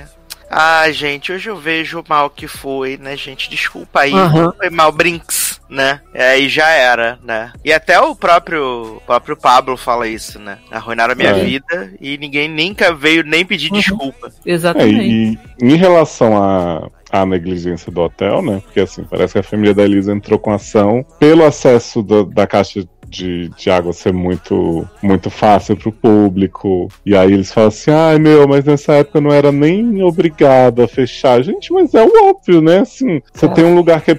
Porque assim, ela não precisava nem ter subido na caixa d'água como foi, realmente ninguém ia pensar nisso. Mas, porra, a sua laje é, é tão fácil assim. Porque assim, escada de incêndio, beleza, tem que estar fácil pra você usá-la pro sentido que ela tem. Mas a escada de incêndio precisa chegar, né, tipo, sem nenhuma porta, sem nada no topo do prédio, num lugar em que só funcionário tem acesso, e se alguém fosse dali e se jogasse, né? Poderia. Como opção- aconteceu, eles falam que, que nesse hotel muitas pessoas já se suicidaram é, se jogando né, lá de cima. Exato. Então esse hotel tinha uma câmera no elevador que não funciona, tinha uma gerente que fala, "Ah, é muito difícil trabalhar aqui, e nada mais. As pessoas faziam um crime todo dia, né? Nada. Uhum. Brasil, né? Crime ocorre, nada acontece feijoada. e aí eles acham que é só pela energia do lugar, não é pela falta de cuidado com os hóspedes. Tudo culpa de Inclusive- Ryan Murphy, né, menino? Inclusive a própria é. ligação que, que teve com um dos crimes do Night Stalker, que é outro. Esse sim é um documentário excelente da Netflix que fala sobre esse serial killer ali na, de Los Angeles, do Night Stalker. O cara se hospedou lá e cometeu crimes enquanto estava hospedado lá, sabe? Ele descia, matava as mulheres, subia todo ensanguentado de cueca e, tipo, é. Jura que o hotel, os funcionários acham isso normal? A câmera de de Uhum. vigilância pega isso e. Ah, é mais um dia, acabou? Sim. Sabe? Poderiam Ah. ter impedido vários outros assassinatos desse cara se eles chegam e ligam, falam, ó, tem um cara suspeito aqui. E não. E ainda, e ainda ganharam a ação, né, Leosa? Os pais Sim. perdem. E aí, tipo, o hotel mudou de nome uma época, né? Virou Stay on Main. Isso. E aí teve esse bando de gente doida indo atrás por conta do da loucura mesmo, né? E Uhum. agora parece que ele tem um valor estimado de 80 milhões e que foi determinado que metade dele vai ser residências para pessoas de baixa renda, né? Tipo alojamento, assim. E a outra metade suítes de luxo. Eu fiquei assim, ué, Não faz o coisa... menor sentido Não. isso. E, com o mesmo elevador que dos hóspedes da suíte de luxo, com os, os hóspedes que são, né, ali o pessoal da baixa renda, né? Pra, Uhum, Ficar no as caixas d'água. Uhum, exatamente. E aí, assim, é é uma. É muita loucura, cara, assim, é muita loucura, porque ele começa de um jeito, termina de outro, completamente inesperado. E ainda mais você sabendo que foi um crime real que aconteceu e tudo mais, e aí terminar desse jeito. Uhum. Mas E tem a é. conspiração da polícia também, né? Que a polícia escreveu uma coisa num dia e depois Uhum. ra- rasurou e foi no outro, mas na verdade era o mesmo dia. E Sim. povo dizendo, está protegendo Pablo. E aí você fica, gente, qual é o interesse da polícia? Não, Em e a polícia um cantor Pablo, qual é a atrás. música, né? Em momento, É. em momento Pablo nenhum, a foi longe polícia, demais. em momento nenhum a a polícia considerou colocar esse homem como suspeito, gente. Sabe? E é. tipo, vamos lá, porque que a polícia. Aí, igual o cara que ele diz que não sossega o rabo, porque a polícia é, diz que estava fechado a caixa d'água, mas na verdade estava aberta, e o cara que deu a declaração ele falou errado, ele falou o inverso. O cara fica, não acredito por causa disso ainda, e isso não vai me saciar enquanto eu não descobrir porque não tem como a pessoa de dentro fechar a caixa d'água. Gente, foi um erro. As pessoas cometem erro, igual no laudo lá. O cara errou, botou lá erro, tal, e botou, marcou a outra opção com a data, a mesma data. Aí eles falaram que em vez de ser 18 era 15, sabe? É, é, Sendo gente, que era 18, né? era 18, é. E, e outra coisa, o, o bizarro no final daquele.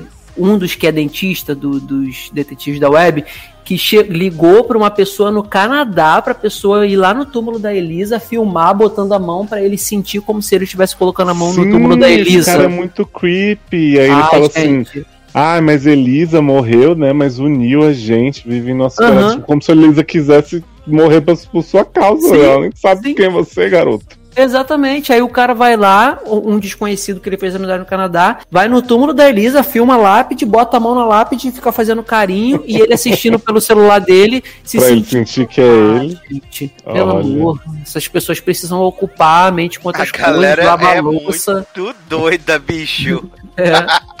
Ah, é. Olha. Esse, esse, esse, essa parte da conspiração aí caiu. Eu já não levo muito a sério. Mas quando aquele, o principal lá que se declara youtuber, né? Porque esse do, da filmagem do cemitério da Elisa, e tudo, ele, ele diz que é dentista e tal, mas outros se consideram só como youtuber. profissional de Elisa. É. Gente, YouTube. o Castanhari tá fazendo parte do documentário?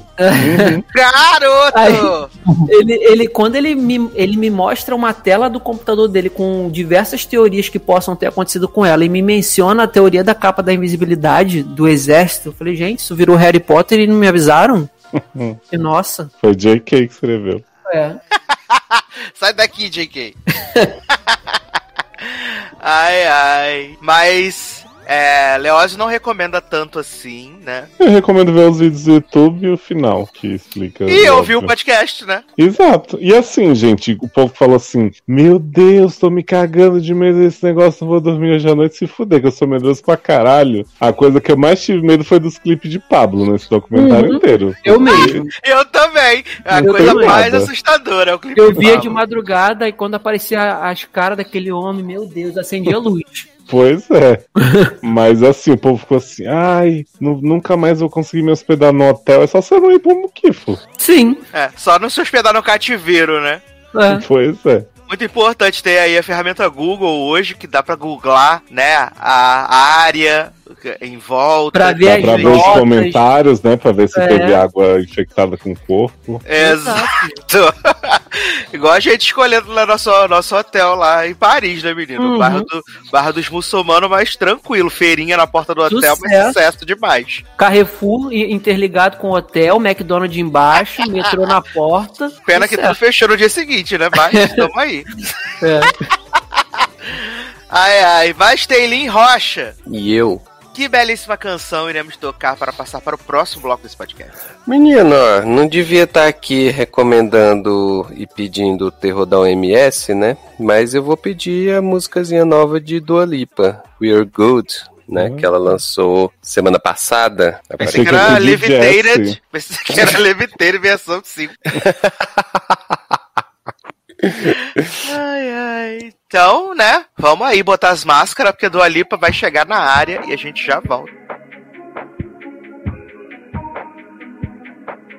I'm on an island. Even when you're close,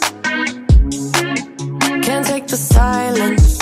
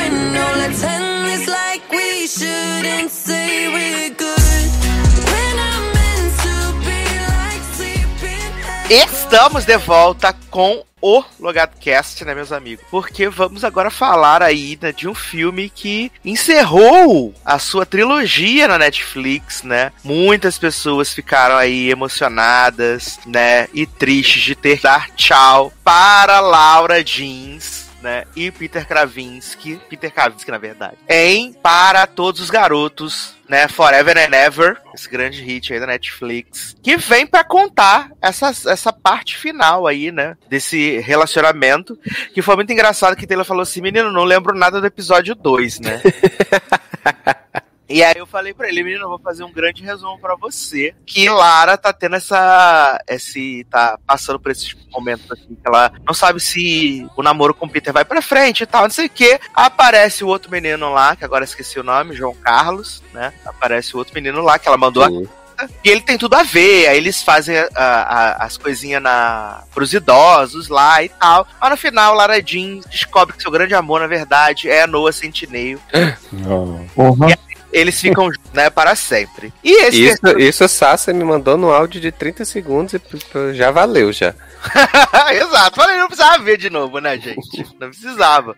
Porque o terceiro filme começa desse mesmo ponto, basicamente, onde a Lara Jean tá vivendo ali grandes momentos com o Peter, né? Eles estão vivendo esse relacionamento super legal. Ele foi aprovado na faculdade por causa da bolsa do futebol e ele está criando essa expectativa de que ela vai para a mesma faculdade que ele e ela já colocou na cabeça dela que ela vai para a mesma faculdade que ele, fazer literatura, que vai ser maravilhoso, vai ser incrível. Enquanto isso eles estão separados, né? Porque eles foram conhecer a, a cidade da família, foram para onde? Para Hong Kong, gente? Eu não lembro se Pra Coreia. Seul, pra Seul. Seu... Seul, exatamente. Foram pra Seul lá fazer os passeios, tudo, né?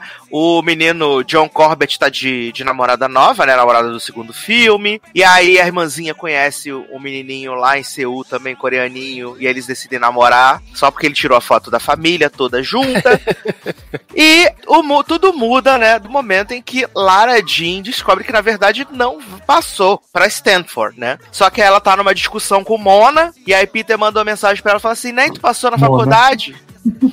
E aí ela tá, vai responder Mona, não, tá tudo tranquilo, passei sim. E aí ela manda pra Peter, né? E ela fica sem saber como dizer pra Peter que ela decepcionou ele, que ela, E né? Lara Jean esquizofrênica do caralho, né? Que toda hora fica tendo conversa de Peter com ela da imaginação, Peter da imaginação com ela. Da... Sim. Olha o negócio. É maravilhoso, não. E fora que no, no- lá logo no começo, quando ela tá em Seul ainda, né? Que ela tá vendo lá se, se mudou o status do coisa da faculdade. Aí ela, na mente dela, né, mudou o Sim. status. aí aprovada, de repente, formatura, casamento, ela grávida, criança nascendo, a chave da Nossa. casa. Nunca pensei que ia achar horror bizarra uma protagonista mais equilibrada que Lara Jean. Mas, cara, eu acho a Lana Condu, ela é muito carismática, cara. Nossa, bastante. ela é muito carismática, porque apesar da, da, da Lara Jean ser completamente delusional, eu não consigo ficar com raiva dela. Eu não consigo. Sim, Porque eu sim. acho, eu acho que é, é, eu acho que pelo fato das inseguranças que ela tem como, como pessoa, você meio que entende essa, essa, es- essas coisas que ela coloca na cabeça dela. Porque, tipo, ela criou uma, um obstáculo de que, tipo, o fato dela não estar na mesma faculdade que ele vai acabar com todo o romance. A gente vê, né, desfazendo o casamento, a chave da casa voou, voltando, né, a Uhum. formatura junto. E tudo pra ela é um drama gigantesco e excessivo. É claro que o Peter não ajuda. Ele não Nossa, nem um pouco. Ao É. contrário, atrapalha né? mesmo, né? Ele não ajuda porque ele coloca as expectativas também muito pesadas em cima dela, Uhum. né? Ele, ele é como se, tipo, a vivência dele na faculdade dependesse do fato de que a Laura Jean ia estar com ele lá também. Uhum. E ele fica o filme inteiro assim, tipo, ah, eu não vou negar Stanford, né? Porque me deram a bolsa aí. Sonho do meu pai que eu odeio, que me abandonou, que eu tô aqui nesse drama, mas eu tenho que cumprir. Então você vai lá, ficou perto de mim, né? Ou, tipo, eu odeio esse cara de um, de um nível, porque assim, ele desde o segundo filme ele tá todo sad boyzão, né? Tipo, senhor Aradinho, eu te apoio em tudo, gata, eu te amo muito, não sei o quê. Só que toda oportunidade que ele tem de, de questionar qualquer coisa que ela faz, ele joga na cara. Exato. É, não, eu sou te amo, tamo junto, desde que seja o que eu quero. Exato, tipo, vou te apoiar em tudo que você quiser, contanto que seja o que eu mandar. Exato. Mas, mas assim, né? É sem querer também culpabilizar a vítima Passando no caso. pano. que- Não, não, eu também não, não vou com a cara dele, não. Com as atitudes dele, não. Mas é porque assim, é, Lara Jean também não ajuda. Né? Que ela é essa pessoa. é, eu acho que ela é tão iludida, pícara sonhadora, que assim, eu acho que ela botou na cabeça esse relacionamento perfeito e tudo, que ela nunca parou pra pensar assim. E Tanto é que a primeira vez que ela, que ela sai, que ela vai conhecer ah, um outro local e tal, Uhum. aí que ela vê, é que ela acorda pra vida, né? De que ela assim, vê que ela pode escolher algo pra ela, né? isso, exato, exato. Mas antes disso, ela era muito aquele, a- aquela sonhadora iludida de que vai resolver tudo com amor e pronto, né? Exato. E eu digo que se Lara Jean não tivesse ido pra Universidade de Nova York, tivesse ido pra Berkeley, podia ter o crossover Barraca do Beijo para todos os garotos, né? Afinal, Rory Bizarra Deus é mais. e seu, e seu best, né? O Paga-Lanche, vão estar em Berkeley, né? Se tudo der certo, né? Não, deixa esse filme do jeito que tá, filho. Não, vai Não, misturar, não vai se misturar com essa gentalha.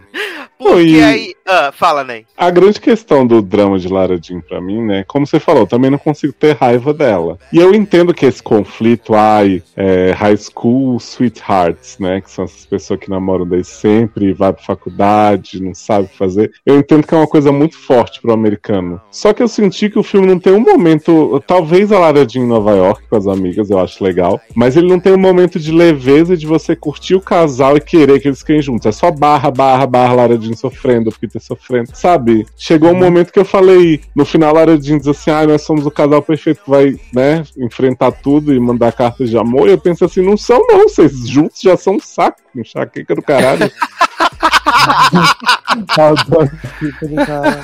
É, tipo, a melhor fase deles foi quando eles não eram um casal no primeiro filme até eles virarem. Depois que eles viraram, foi um inferno na minha vida. Uhum. O segundo filme mostra que é uma chatice os dois. Aí no primeiro. Aí agora no terceiro, outra chatice. Gente, não é pra vocês ficar juntos, não. Ou só dar Exato, uma assim. ficada, né? Eu até perguntei pro Henrique, toda comédia romântica sempre foi assim, e eu tô ficando velho pra elas, ou essa realmente. Porque essa não tem um momento de respiro, sabe, de felicidade, você dizer, ai, que bonito, daqui a pouco vem um conflito. Não, é só o sofrimento. É porque eu, eu, eu não sei, né? Eu não, eu não li os livros. Porque pra mim, os dois têm uma relação de codependência que é um pouco tóxica, né? Ah, ele, sim, nessa, sim. ele nessa coisa de que, tipo, eu te apoio até o momento em que você está fazendo o que eu quero. E ela nessa, nessa coisa de assim, ah, ele é o primeiro menino que me deu bola, eu amo muito ele, então eu vou fazer tudo que ele quer, vou abrir mão de todos os meus sonhos, de todas as, todas, todas as coisas que eu almejo para poder estar disponível para ele, Uhum. sabe? Eu E a- vi, eu vi o pessoal falar que no livro ele é muito pior, assim, muito mais egocêntrico, então eu fiquei Gente. preocupado. Porque tem essa coisa. E, e- e, tipo, como o Leoz falou, os momentos assim, eu gostei, eu gostei do filme, sabe? Eu gostei do filme porque eu gosto dessa vibe e tal. Principalmente, pra mim, tudo ali em Nova York, pra mim, funcionou muito bem. Eu achei Uhum. ótimo. Mas é, essa, esse saculejar só acontece quando Mona fala pra ela: fala, pô, tu é super jovem, você tem um, um universo de, de possibilidades, tem muitas coisas que você pode explorar, mas você tá se fixando que, tipo, ou você tem que estar em Stanford, ou você tem que estar em Berkeley, porque você vai estar a uma hora de distância do Peter e tal. Tipo, você já parou pra pensar no que você realmente quer, no que Uhum. você realmente almeja. Você vê que Mona tem três falas em cada filme e ela tem que ser a voz da razão, né? Que Ninguém mais consegue. Sensata, né? Porque o pai dela só fala pra ela fazer biscoito e bolo, né, menino? Sim. Sim. Não, e eu fiquei na expectativa do filme ser sobre a Lara Jean descobrir o que, que ela queria fazer, né? Por mais que tenha. E no fim foi. O, o- no fim o conflito era: não é que a gente tá mostrando pra Lara Jean como ela pode ser feliz em Nova York, não sei o que, não. A gente tá mostrando pra Lara Jean o quanto a descoberta dela do que ela pode fazer em Nova York vai ser o empecilho para viver esse grande amor com o Peter. É muito, é muito, é muito escroto, né? Porque tem. Quando ela chega lá em Nova York, tipo, que ela meio que já encanta pela cidade de chegar, né? Aí eles vão lá pro hotel. Aí ela. Tipo, toda temerosa de falar assim: ah, não, porque eu não passei pra Stanford, foi uma mensagem mal interpretada e tal. Mas eu vou pra. Ela já automaticamente já se justifica, né? Mas eu vou pra Berkeley, que fica a uma hora de distância de você, não sei o quê. E ele fala assim: ah, beleza, mas ano que vem você pode trocar pra Stanford, né? Sim. Hum. Não, Vai ser primeiro só ele um ano meio mesmo. putinho, né? Quando ela conta, depois fala, não, mas, mas agora temos um problema, né? Que tal? Aí depois ele fica, ah, não, mas a gente vai poder ir a São Francisco e tal. Garoto, me deixa em paz, entendeu? Eu não quero São Francisco.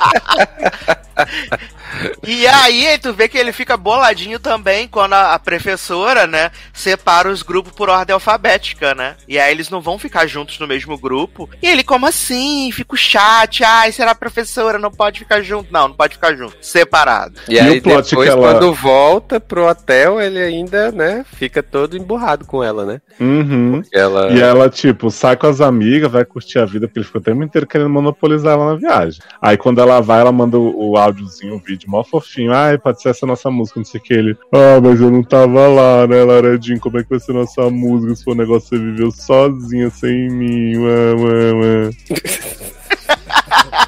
Exato, gente. E esse momento da, da Lara Jean descobrindo a cidade, e indo na festa e se vendo como realmente um indivíduo, porque até então ela tá focada em ser parte do, do, do, sonho do Peter, do futuro do Peter. Cara, quando ela, ela tá sendo Lara Jean, né, interagindo com a Chris. Carregando um sofá no metrô. Viado, é maravilhoso. Eu amo, queria essa série. Elas, Nádia e Lucrece em novela. É, Até porque lá de Lucrécia foram estudar aí na NYU, né, menino? Ganharam a bolsa de arte. Exatamente. Danou-se. Olha, gente, vem aí, hein? Pode fazer, né? Tudo Netflix mesmo? A gente faz a fanfic se não tiver. Né?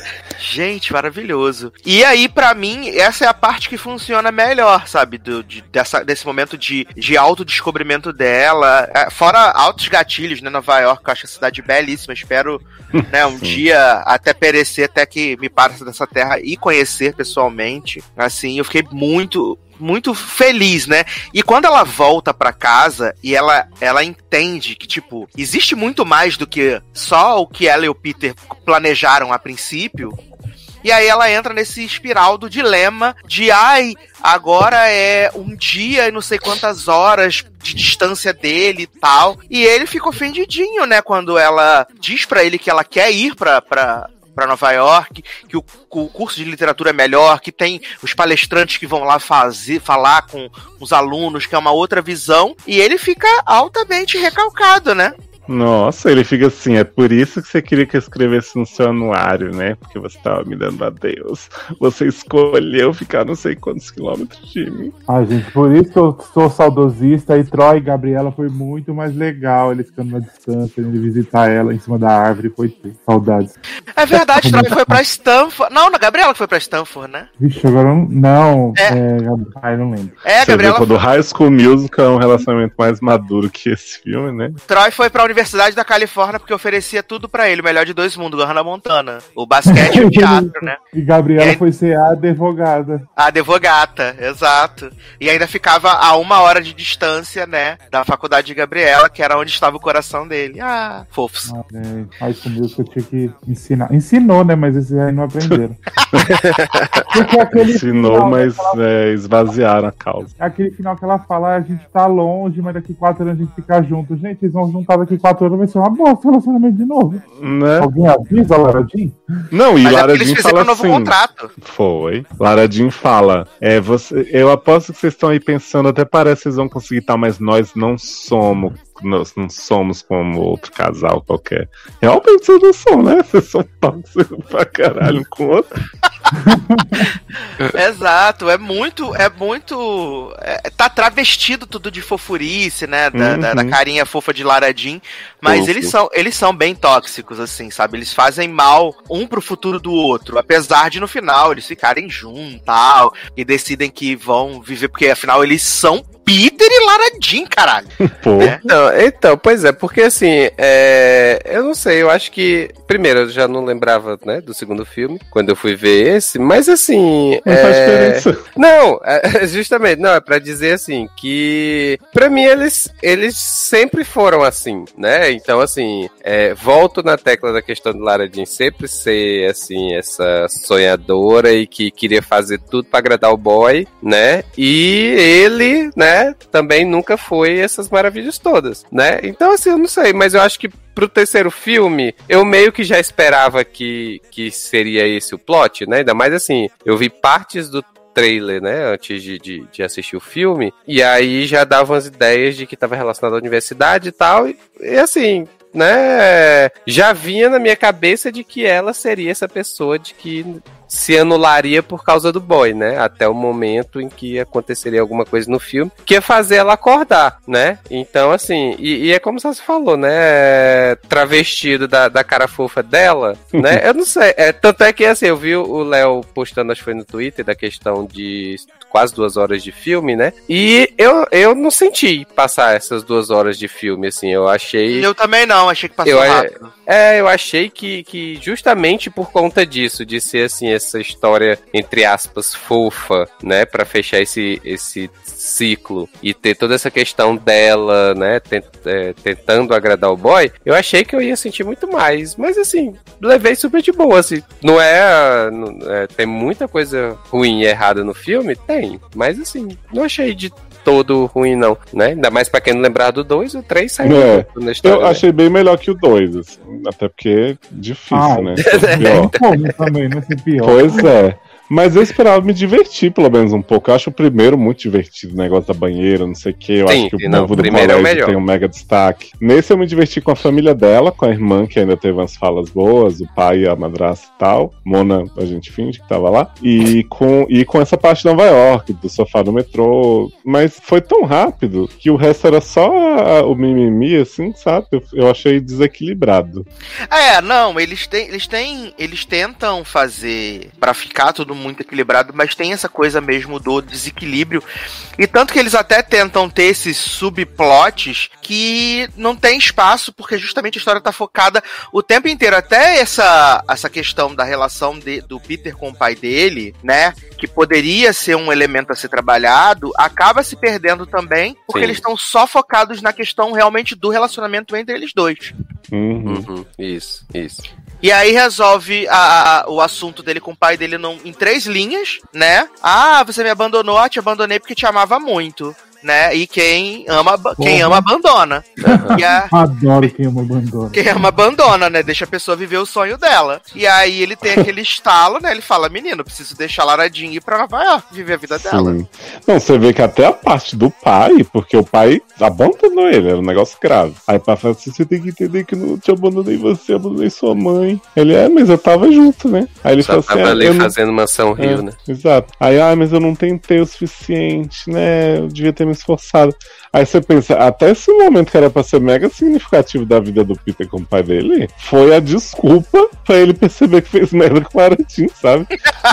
Sim. Podia, podia o, o amigo dele, o Zack, de, de 13 Reasons, ter chegado pra ele e falado, não precisava disso. Aliás, ele menino, o. Ross Butler, né? Perdido nesse filme, né, menino? Porra, quem não tá, né? As, as amigas prima do mal também, coitadas, não tem função nenhuma. Ai, ai. Eu, eu adoro o plot do pai de Lara Dink do casamento, que era pra ser uma coisa super simples, né? Que- não, vamos fazer só um churrasco ali no quintal mesmo e tal, chama as pessoas. Quando você vê, né? um- É um banquete ali preparado no quintal. Eu amo, né, menino? Eu amo. E aliás, a madrasta dela, gente, maravilhosa. Sim, sim. Nunca errou. Ela é muito, ela é muito boa, gente. Pode ter o spin-off da família de Laradin, né? Laradin de vez em quando em Nova York, né? Sem Peter, né, menino? Podia ter. Acho que dava pra aturar. Até que- porque Noah Sentinel tá acabadíssimo nesse filme, né? Ele tá com a joelheira que não dorme há 20 anos. Mas esse homem tá. tá assim na vida, né? Porque se você olhar os stories desse homem, esse homem tá sempre um trapo humano que Sim. não é possível. E aí ele tá com uns blusão pra esconder que tá com o corpo do He-Man, né? Que na verdade é o. He-Man meio gordito. E tá com o pescoção assim, parecendo uma girafona. Eu fiquei, gente do céu, já achei no Adoro girafona. Noah já nos enganou, né? Pois é. Mas pelo menos ele parou de fazer, né, cinco em cada quatro filmes, né? Agora tá, tá aparecendo menos, né? É porque agora tem He-Man, né? É, O povo percebeu que saturou, né? Ninguém aguenta e ele não é bom ator, então. Ah. Ah, tadinho, se magoa, Zanon. Só vai ficar chamando pra fazer The Fosters agora. Vai fazer a reunião de Little Trouble. Vai fazer a grande reunião, né? do- que estreia hoje, inclusive, a temporada, né, menino? Estreia Ah, hoje. finalmente, né? A gente tava precisando de mais militância lumenesa, né? Olha, eu vou olhar pra, pra, pra menina lá do contra e pra mim vai ser Lumena o tempo Será que inteiro. Lumena vai divulgar a série no Brasil daqui a pouco? Lumena vai vai ser a embaixadora do- da série no Brasil. Sim. E aí ela vai chegar, olhar a Kali e o, o Coto depois se beijando e falar: vocês não deslegitimem a chipada do casal. Ah, e ainda vai ter a reunião de família, né, no próximo episódio. Ah, vai ser É. tudo. Que aí até o. O Jude falou assim: Menina, é você, né? O menininho que ele pegou lá, o irmão do. Do, do gostosinho que a Kelly pega, né? Uhum. Não, não é ele, não. Não? É o primeiro menininho que ele pegou na série. É o Connor, né? Ah, é verdade, viada! É verdade, o Será romance que que, a- casal tá vivo? o romance que abalou a TV americana. Amo que Good Show vou ter que fazer reencontro do casal da primeira temporada de The Fosters, né? Ai, eu amo, né? E Kono tá estragado, né, menino? Enquanto o Jude tá aí todo alimentando sua cabeleira, Kono tá estragado. Pô, É porque Connor teve o ápice, né? Lá nos seus 13 anos de Fosters, né, bichinho? Ai, ai, maravilhoso. E Júlio tá aí mamando todo mundo. Cara, Garoto, respeita. Se bem que ele é adulto agora na série, né? Então já É, pode. pode falar, gente. É adulto, não é criança não. Ai, ai, que maravilhoso. Mas tá aí então que nós achamos, né, de para todos os garotos. Eu digo que apesar de todos esses problemas, é, ele achei ele longo, assim, da duração muito tempo, né, duas horas, mas não senti passar. Pra mim foi super de boa, sabe? Então, é, para mim vai ser, vai ser, foi tranquilo assim. E como eu disse, eu gosto muito da Lana Condor, acho ela muito, muito carismática de verdade. Então, isso ajudou pra mim a, a passar a história e também porque foi o último, né, gente? Acabou. Hum. Graças a Deus, né? será que? Aí veio o 4. Tan, casamento. Né? O casamento de os Lara meus Jane. filhos que eu amei. Ah, Para!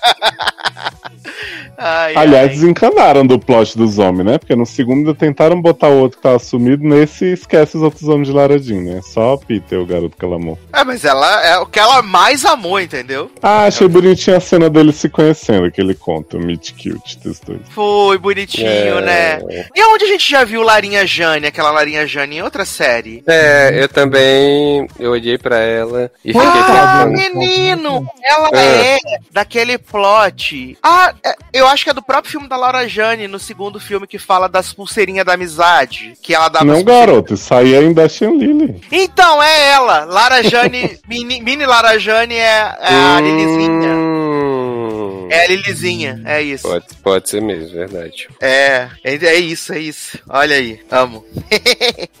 Mas então, isso tá na Netflix, primeiro lugar, nos iTunes e tudo. Pode assistir, se você gosta das coisinhas, fique à vontade que vai fazer sucesso aí na sua casa. Bom, melhor que passar raiva com o Big Brother. Mas vamos agora pegar a estrada, né, meus amigos, agora aí, para falar de um filme da Netflix, né, que chegou a Netflix aí, que vem cotado para algumas categorias no Oscar, né, meus amigos, que é o incrível, né? Incrível e pra mim sonolento, né? Relatos do mundo, né? News of the World, né? Com Tom Hanks aí, Lady Kate. Lady Kate, tô pagando. E assim, eu queria que Leandro contasse a sinopse desse filme pra gente, dessa obra maravilhosa dirigida por Paul Greengrass, né? O diretor é pelos últimos Identidade Born e Voo 93. Sim, sim.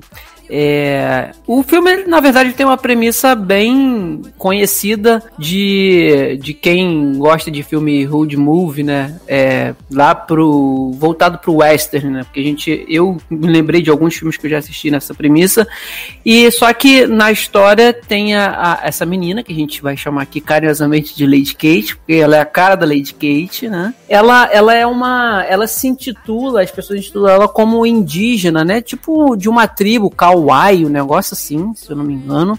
É, Ela e fala é- alemão, né? Isso, só que ela, ela fala alemão. E, e ela, ela tá sendo transportada, na verdade, assim, começa a história com o Tom Hanks. Tom Hanks, ele é um ex-capitão de guerra, é, é 1800 e alguma coisa, não sei se é 1830, não vou lembrar agora a década, a- o ano certo. Depois da guerra de secessão, capô. Isso aí. E aí ele é ex-capitão e ele é, assume, né, depois que sai do, do exército, da baixa, ele passa a, a assumir um, um- um papel de ler as notícias dos principais jornais das cidades que ele tá e americano, por onde ele vai passando. Então ele vai andando de cidade em cidade com a sua carrocinha, lendo, é, é, jornais por moedas, né? Ele faz tipo uma sessão de leitura de jornais, as pessoas pagam as moedinhas lá, os seus centavinhos de dólar. Por isso, que é o, começa- por isso que é o título do filme, né? News Sim, of the World. do né? mundo. Exatamente. E ele vai lendo. E numa dessas, entre uma cidade e outra, ele na estrada, ele percebe uma carroça é, tombada, é, saqueada, e um. um o, o carroceiro, que era negro, morto e enforcado com uma placa de que não era bem-vindo ali por ser negro, né? Naquele, naquela cidade que ele estava. E aí ele, dentro da carroça, ele acha essa menininha é, que não fala o inglês, não fala o idioma dele, e ele acha junto uma carta dizendo que ela estava sendo, o nome dela é Johanna, né? É, e ela estava sendo transportada para a família, para os tios dela em outra cidade, que, bem distante dali, que ela, os pais haviam sido assassinados, né? E, e ela sobreviveu. Então, Eu amo, assim, eu amo, desculpa, Leandro. Ah, é, porque não, eu, sim, é, porque, é, porque, é porque eu fico muito tentado, né? Que a mina é loura, do olho azul, se chama Johanna, fala alemão e ela é considerada indígena. E aí eu Indígena, né? Lumena corre aqui, né? Não, as pessoas. É, com medo dos posts no Facebook, né? As pessoas se descobrindo. Mas enfim. É, e aí ele, ele pega essa menina, né? Resgata ela ali, ela tenta fugir e tal. E aí ele vai, volta pra cidade que ele tava lendo o jornal e entrega, vai nas autoridades pra entregar. Ela fala: Ó, essa menina aqui, eu achei na estrada, foi saqueada, ela é fulana de tal, os pais morreram, tem que levar ela pra outra cidade. Então tô entregando às autoridades. E as autoridades simplesmente falam assim: amigo, te vira, tu não é o saci, dá teus pulos. É mais ou menos isso que falam pra ele. Que não podem ficar com a menina, que é, é não tem responsável e que ele tem que fica com ela ou ele mesmo faz a viagem. Então, ele meio que relutante vai pra próxima cidade, busca ajuda de uma amiga, entre muitas aspas dele, né? É, que é uma das presidentes de. Foi uma da, a presidente em Homeland, numa das últimas temporadas de Homeland, Elizabeth Marvel. E ela, ela entende a língua da menina, que na verdade é o alemão, aí eles se comunicam, e ele diz que pega essa. vai pegar essa, essa tarefa de levá-la de levar a menina até essa cidade que é bem distante e próximo da onde ele morava, né? Da onde ele tinha, onde ele tem casa. Só que ela diz: não, não faz isso, porque é melhor vocês ficarem por aqui, porque essa, a estrada mudou muito, tem muito perigo, é, devido aos últimos acontecimentos, nos últimos anos e tal, mas ele resolve levar. E aí a gente tem um filme que é o, como eu falei no início, um road movie, né? Western, dele levando essa menina é, é para casa, é, passa por Dallas e tal. É no Texas que se passa o, o filme. E ele vai mostrando a relação dele com a menina, ele tentando aprender o idioma dela, ela, ela aprendendo dele, a, é, a relação dela com a natureza e o, o- os perigos na estrada. Logo no início tem uma cena dos perseguidores que é, eu achei bem legal essa sequência, sabe? Assim, de ele troca tiro com os caras que estão querem pagar ele pra ficar com a menina e ele diz que não, e aí os caras perseguem pra tentar matar ele e sequestrar a menina pra estuprar. E aí tem um- uma ceninha ali legal de tiroteiozinho e tal. Passou isso, eles vão seguindo na estrada, pelos lugares e tudo, e é, é muita contemplação, né? Como um filme do, do gênero, é muito aprendizado um com o outro, até que ele chega, né, na casa do- dos tios, deixa ela lá com muito pesar, e ela, ela, e ele se apega, claramente já tá apegado à menina e parte pra cidade dele. Aí a gente descobre que a esposa dele. Descobre não, a gente já tinha noção que a esposa dele tinha morrido, aí ela morre de cólera, e ele resolve voltar pra pegar a menina e ver que a menina tá acorrentada e tudo, e pede aos tios pra ficar com ela. Então o filme é isso, assim, ele não tem, ele não tem muito o que se pensar, ele não tem uma história mirabolante, ele não tem muita aventura, até porque o Tom Hanks não tá na idade de fazer um filme western é, de porradaria, né, de muito Gente, tiroteio o tempo detalhe. todo. Então, o filme tem essa pegada. Eu eu confesso que assim, eu gosto do filme em partes por causa do Tom Hanks, que eu sou muito fã dele. Então ele ajuda muito. Mas é um filme que acaba pra mim sendo também genérico. Eu, eu lembrava muito de daquele Bravura Indômita quando eu assisti, sabe? Esse daí, que eu vejo a relação e outros filmes que agora eu não vou lembrar o nome, mas que eu já eu já tinha, eu já eu sei que eu já assisti que é a, é a mesma temática. E a menina aí que foi indicada ao Critics, se eu não me engano, né? O, o Globo de Ouro, sabe? Critics. foi indicado ao SEG também. Segue, segue. Então, eu achei que, sinceramente, não teve nada demais pra mim. Inclusive, acho que o, o menininho do Palmer, né? Que eu já esqueci o nome também, tadinho. Zanon. Ele acha. O Zanonzinho, é. Ele acha ele muito, assim, superior ao filme, mas também porque o roteiro, como eu falei, já ajuda ela. Então, assim, ela é legal você ver, sabe, a diferença do, do- de, de uma pessoa pra outra, porque principalmente de não saber a língua e tudo, o apego, o aprendizado e tal. Mas eu não acho que ela tenha grande destaque. E o filme é isso, assim, é uma água com açúcar, de verdade, que vale a pena porque, pra mim, no caso, tem o Tom Hanks. E eu gosto de um road movie, independente se é western ou não, entendeu? Mas já para pro Sasser já não foi isso tudo, né? Eu achei esse filme chatíssimo, gente. Eu achei chatíssimo. Nossa, a cada, cada momento eu só queria morrer e o contador não andava, não andava, não andava, não andava. Você vê, Laura Jean tem basicamente a mesma duração desse filme. Laura Jean eu não senti passar. Esse pra mim passou três anos e é tudo um marasmo, assim, é tudo. Ele essa tem um grande essa- problema, né? essa Acontecendo, garota né, gritando, essa garota gritando, vontade de dar um murro na cara dela, quebrar o dente dela, que ela não ia dar mais nenhum grito na vida dela. e, o fia, e o final, altamente piegas, né? Porque vê que ele vai desenvolvendo um relacionamento com ela, aí no Sim. final ele fala assim: Ei, você quer ficar comigo? Você quer que eu seja seu papai? Tava Ah, escrito que isso ia acontecer desde o início. É um filme que ele, assim, sério, ele, eu acho que até pra premiação ele sofre com falta de profundidade, sabe? Até na própria, no próprio desenvolvimento do relacionamento dos dois, eu acho que falta esse tipo de profundidade. É, ele não tem, como é que eu posso dizer, Sassi? Ele não tem uma grande problemática. Não, e ele, e ele, e assim, Sabe? é, e- Ele não tem é ba- ele- dificuldades, é isso. Ele é né? baseado num livro, né? Ele é baseado num livro. E, tipo, é, eu tava dando uma, uma, uma olhada, né, no, no conteúdo do livro e tal, e vendo algumas pessoas falando sobre. E, tipo, muito da- das questões que estão no livro não estão no filme. Principalmente essa questão né, do pós-guerra da secessão. Tem muito mais coisas e muito se perdeu, né? Ele ficou só fazendo essa conexão de passando nas cidades, aí conhece uma Uhum. pessoa, acontece alguma coisa, e no final ele entregou a, a menina pro, pros tios, mas aí ele entendeu que, na verdade, ele precisava dessa menina, que essa menina ia mudar a vida dele. E aí, no final, a cafonagem dele, de- dele lendo as notícias, ela E finalmente ela tomou um banho, né? Ela finalmente tomou um banho, e ela ajudando ele a ler as notícias. Assim, é muito chato. É E ele não muito tem, chato. Ele não sei se não tem. Também- Quando eu falo que ele não tem problemas, assim, é, acontecendo no filme, eles não por grandes problemas. Tem o primeiro ali, que é o- a cena que eu mais gosto, que é a da perseguição dos caras, né? Que tem a troca de tiro, mas depois disso os problemas que tem são bem pequenos. Não são é, é, é, assim, que te deixam aflito durante a viagem, nada. Então, ele assim, ele é bem água com açúcar mesmo e previsível. Você sabe que o final eles vão ficar juntos, sabe? Assim, ela não tem com quem ficar. Quando você descobre os tios dela, você vê que são caras que, nossa, são pessoas que, que é, as piores pessoas, sabe, assim, que existem. E, e ele é uma pessoa que não tem mais nada na vida. Sabe? Ele, ele não tem mais não- a, a esposa, não tem filho, nada, então se apegou durante a viagem.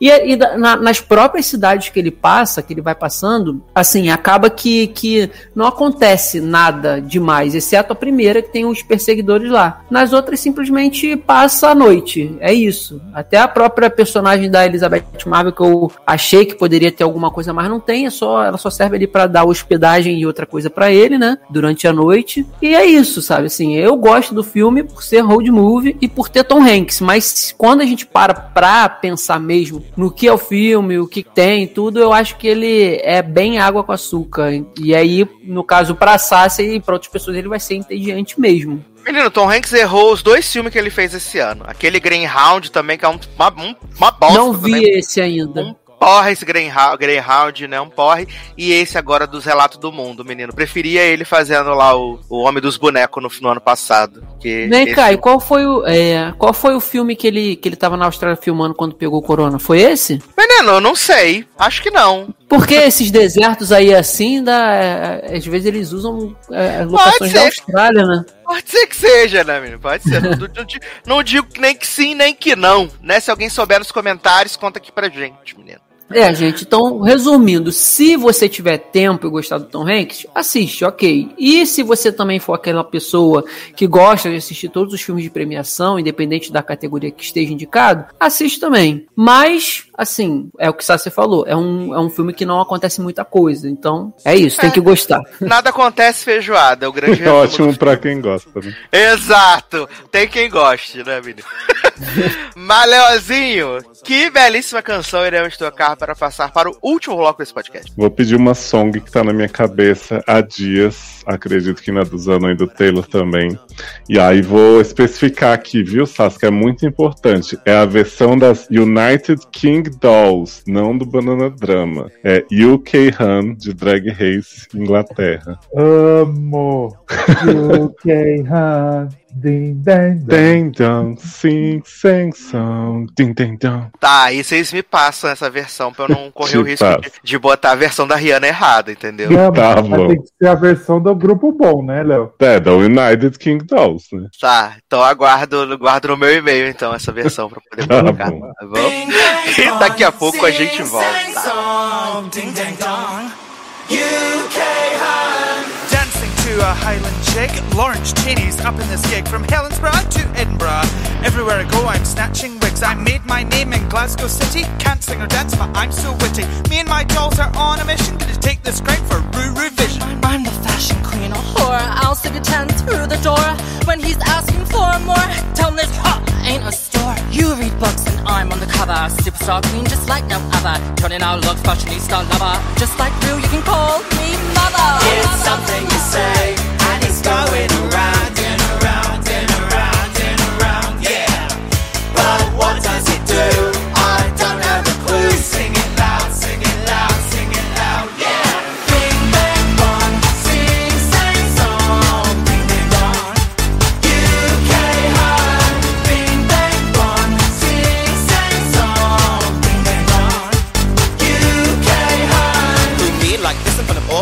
Strut so bad, it must be illegal. T A Y C E. Inch to the floor, I ain't talking about my weed. Thanks, Rat tat rat, I'm a clap back. You know I need a badge, so play that track. Ah. All you fruit should be scared of me, like the one I sent home doing man. It's something you say, and it's going around and around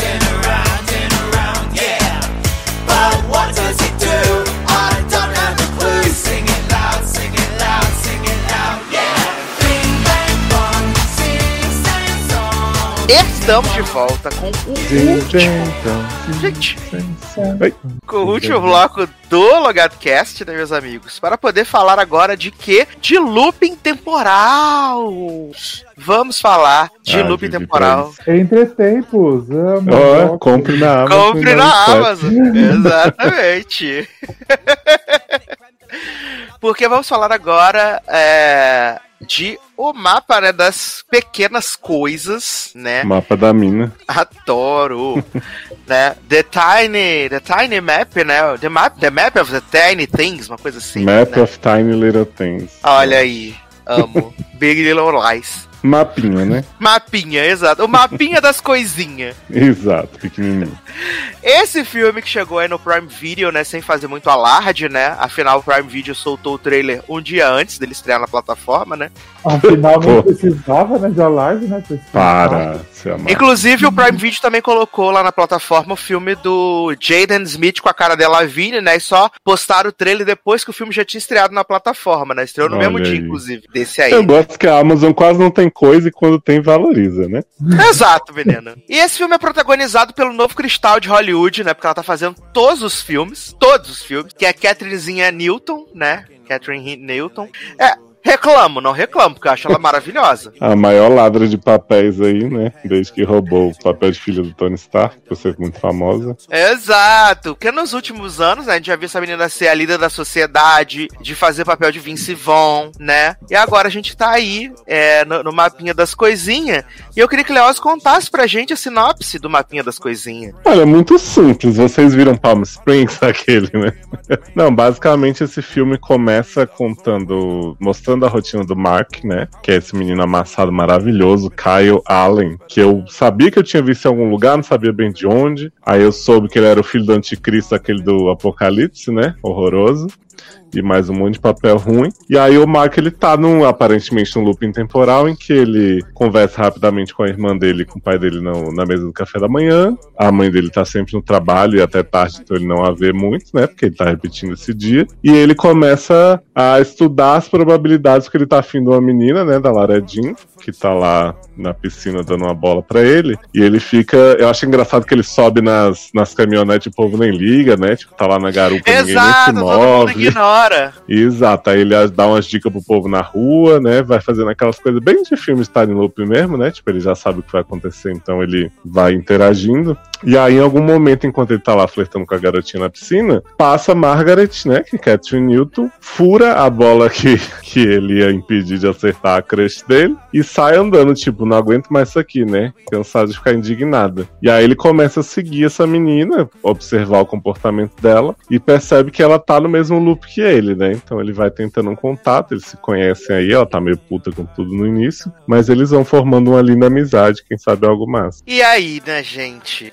Estamos aqui num Battlefield, né? Porque temos duas pessoas que gostaram do filme. Love duas is a Battlefield. que não gostaram do filme, né? Duas pessoas tristes, na verdade.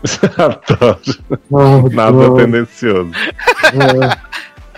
Assim, é. Eu não tinha muitas expectativas, assim, né? Tinha, tinha visto o trailer rapidinho, vi que tinha o rolê do, do loop temporal, e fiquei pensando de que forma isso poderia ser interessante, já porque parece que esse é o novo câncer também, né? Porque todos os filmes agora tem que ter loop temporal e essas coisas, né? Do tal. Mas, cara, eu fui muito cativado de cara pelo pelo, pelo Mark. Porque esse- os dois são muito carismáticos, né? Ela é um pouco blasé, né? A, Catherinezinha, ela é um pouco blasé. Ela podia muito ser interpretada pela Zendaya, né? Porque a Podia. MJ da, da comédia de loop temporal.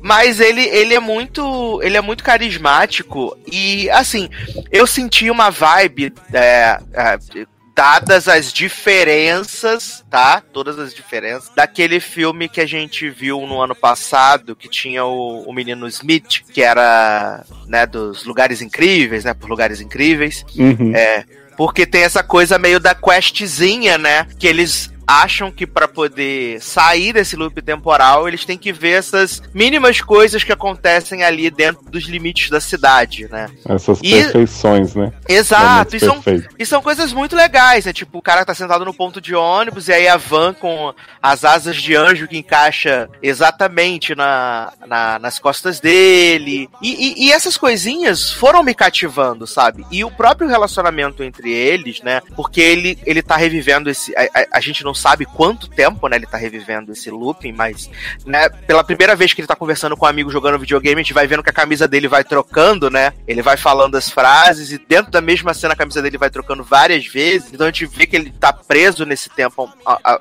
a- nesse looping há, um- Sim. bom tempo. Aliás, E- que guarda-roupa que esse menino tem, né, gente? Que não acaba as roupas Não acaba. É, exato, não repete roupa, esse, né?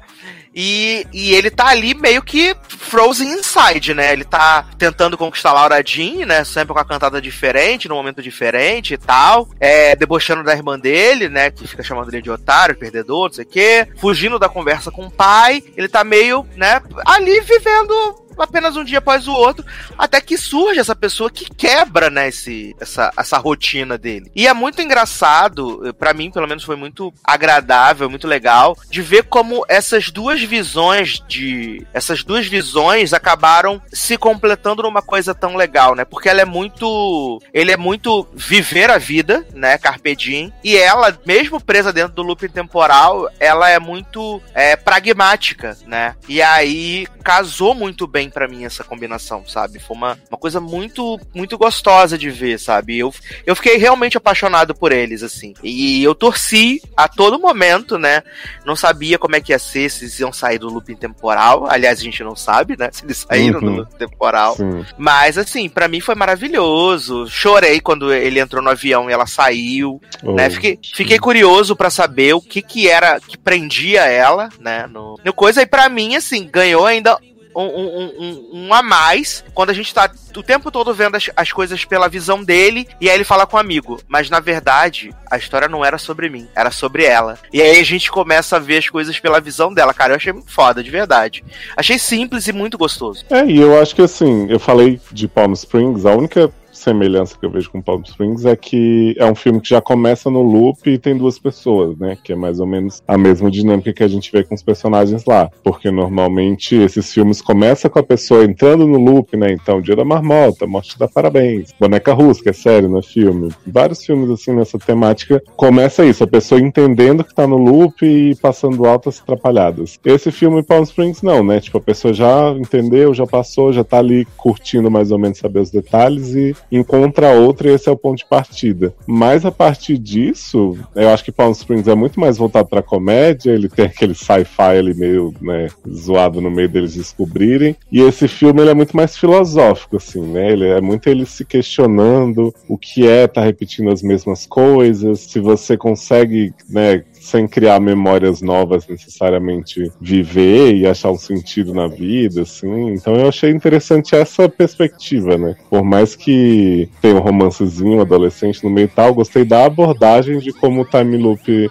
afetaria essas pessoas. Aí eles não estão mega deprimidos, mega desesperados. Ela até quer ficar, né, nesse time loop mais tempo, porque ela tá nessa questão de se despedir da mãe, que morreria nesse dia e tal. Então eu achei uma abordagem legal, sabe, Pra um tema que pode parecer batido, mas eu gosto quando você pega o clichê e faz uma coisa inesperada dentro dele. Eu também. E, e, assim, esse filme tem momentos super fofos, assim, sabe? Quando ele constrói a, a parada da, do espaço, né? Pra ela dentro do colégio.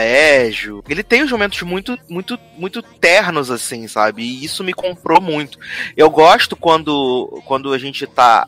Quando, é, apesar dos personagens. de ter algum personagem que seja mais cético, mais pragmático, ah, o contexto em que ele tá não é tão, tão, tão cético, sabe? E, e para mim é isso. E, e, isso me comprou muito, muito mesmo, sabe? Eu fiquei eternamente apaixonado, assim.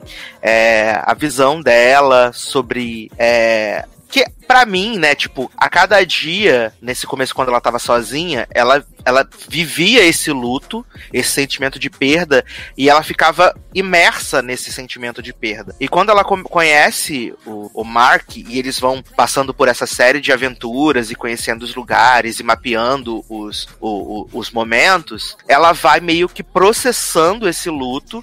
Ela ainda não sabe como se despedir né? Mas ela Uhum. tem aquele momento onde ela finalmente ela supera e que ela entende que aquilo é uma coisa que, tipo, ela não podia ficar presa nisso pra sempre. Sim. Que é o, é, o, é o curso natural da vida, apesar de, de, de ter sido de uma forma tão inesperada. Uhum. E esse luto dela, assim, né? A gente vê que ela não processou, mas eu acho que ela tava numa das situações mais difíceis possíveis, porque ela não pode aproveitar um dia pleno com a mãe dela, né? É o dia que a mãe dela já tá no hospital, já tá mal. Então, assim, ela já sabe que ela perdeu a mãe dela, que ela vai perder de novo. E aí ela quer aquele momentinho, assim, aquele segurar na mão, mas, na, sabe, não é nem como se ela pudesse ficar presa num dia bom com a mãe, né?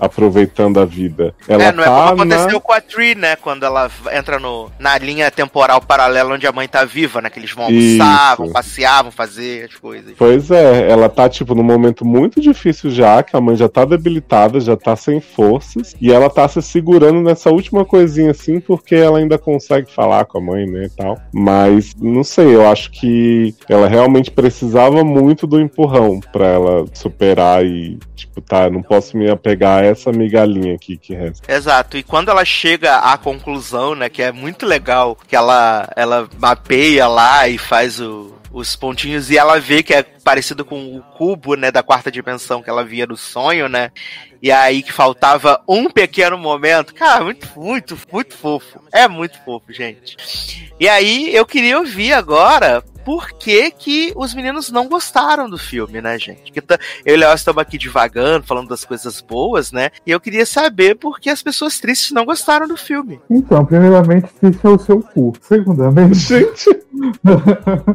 não é, gente, não é que eu não gostei. É o que eu falei, gente. Eu achei sem graça. Pra mim é sem sal. O casal, pra mim, é sem sal. A história é sem sal. As pessoas do filme são sem sal. Pra mim faltou sal.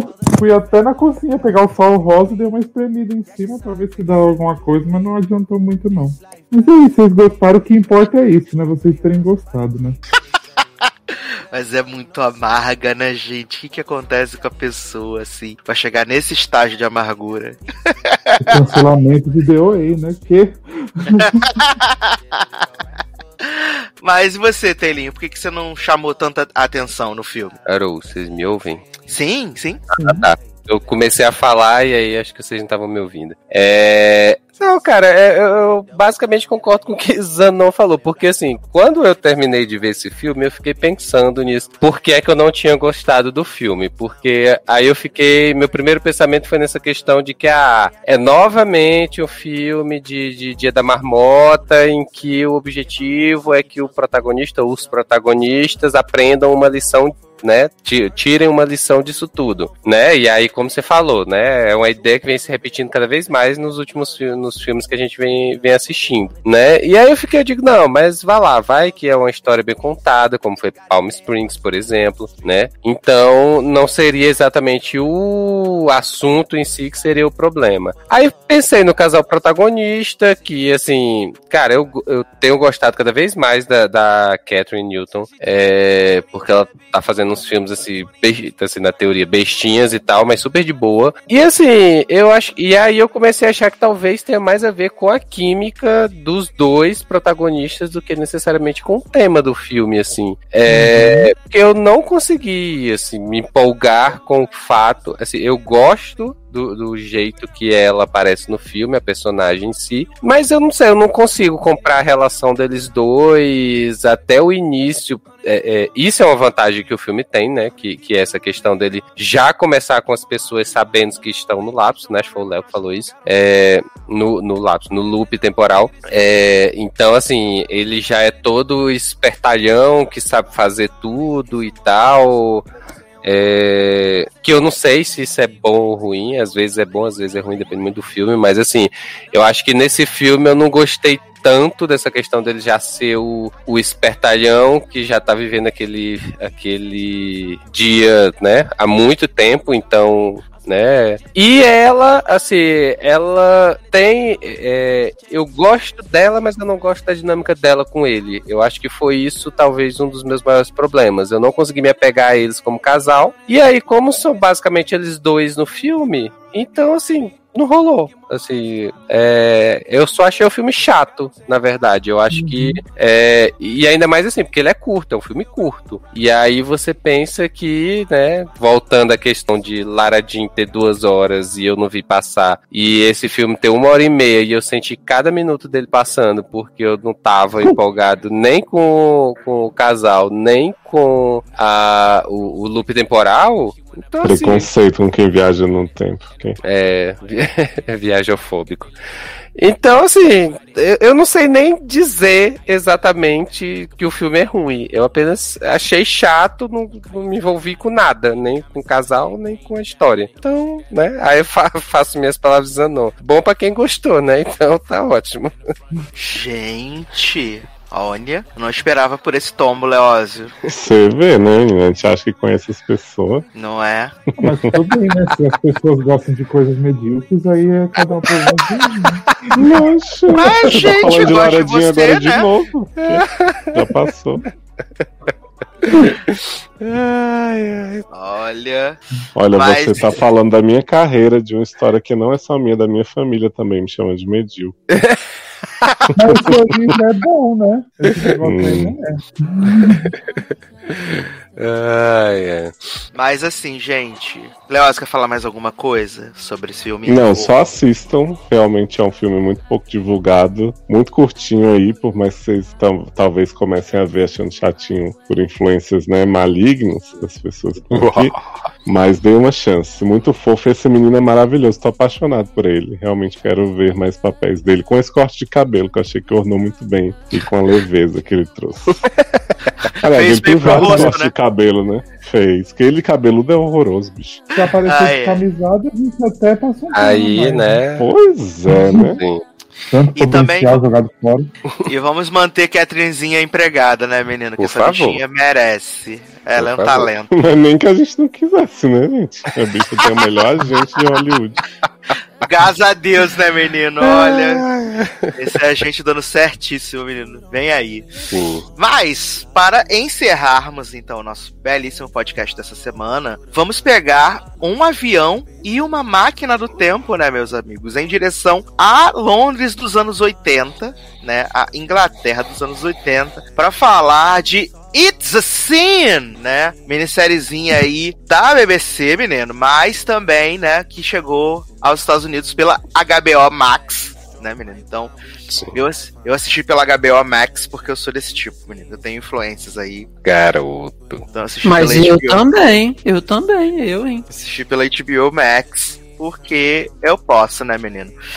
E a premissa dessa série é muito, muito simples, né? Que é de acompanhar um grupo aí de cinco amigos, né? Durante a década dos anos 80, que é quando eclodiu, né? Surgiu aí a, a epidemia de AIDS no mundo. E como esse grupo lida com esse ambiente, com essa, esse surgimento dessa doença que né, ninguém sabia nada, que não tinha muita informação. E é isso, basicamente, né, menino? Não sei, Sim, não, sim. é basicamente isso. E como a, a- como a doença vai meio que afetar. Meio não, vai afetar a vida desses cinco amigos ali, né? Que são GLS, como o Zanon disse. E temos a, a amiga Fag Hag, né? Jill, esse grande cristal aí, né? Que temos os nossos protagonistas, né? Richie, é. Roscoe, Jill, Colin e também tem o Ash, né? Que acaba tendo bastante destaque aí depois da metade da temporada, Sim, cinco sim. episódios. Uhum. E eu tenho que dizer que pra mim foi uma grande surpresa, né? Vale dizer que a série é do, do Russell T. Davis, né? Aclamadíssimo aí. Responsável aí pelo retorno do Doctor Who, né? Exatamente. Que também é, fez Queer as Folk, né, menino? Uhum. Uhum. Fez Queer as Fez aquela série da política também, como que é o nome? O O. Scandal, né? Não, Isso, Very. English Scandal. E também fez, né? Years and Years também. Years and years. Exato. Então, é um cara que sabe escrever bem. E eu acho que essa minissérie, acho que conversando, eu conversei com todos vocês enquanto vocês estavam assistindo, acho que menos com o Leózio, mas com um Taylor eu fui compartilhando conforme eu fui assistindo, que ele foi o primeiro a terminar, depois com o Leandro e com o Sanon também. Eu acho que todos nós chegamos à conclusão de que ela é uma série boa, né? Uma Uhum. minissérie boa.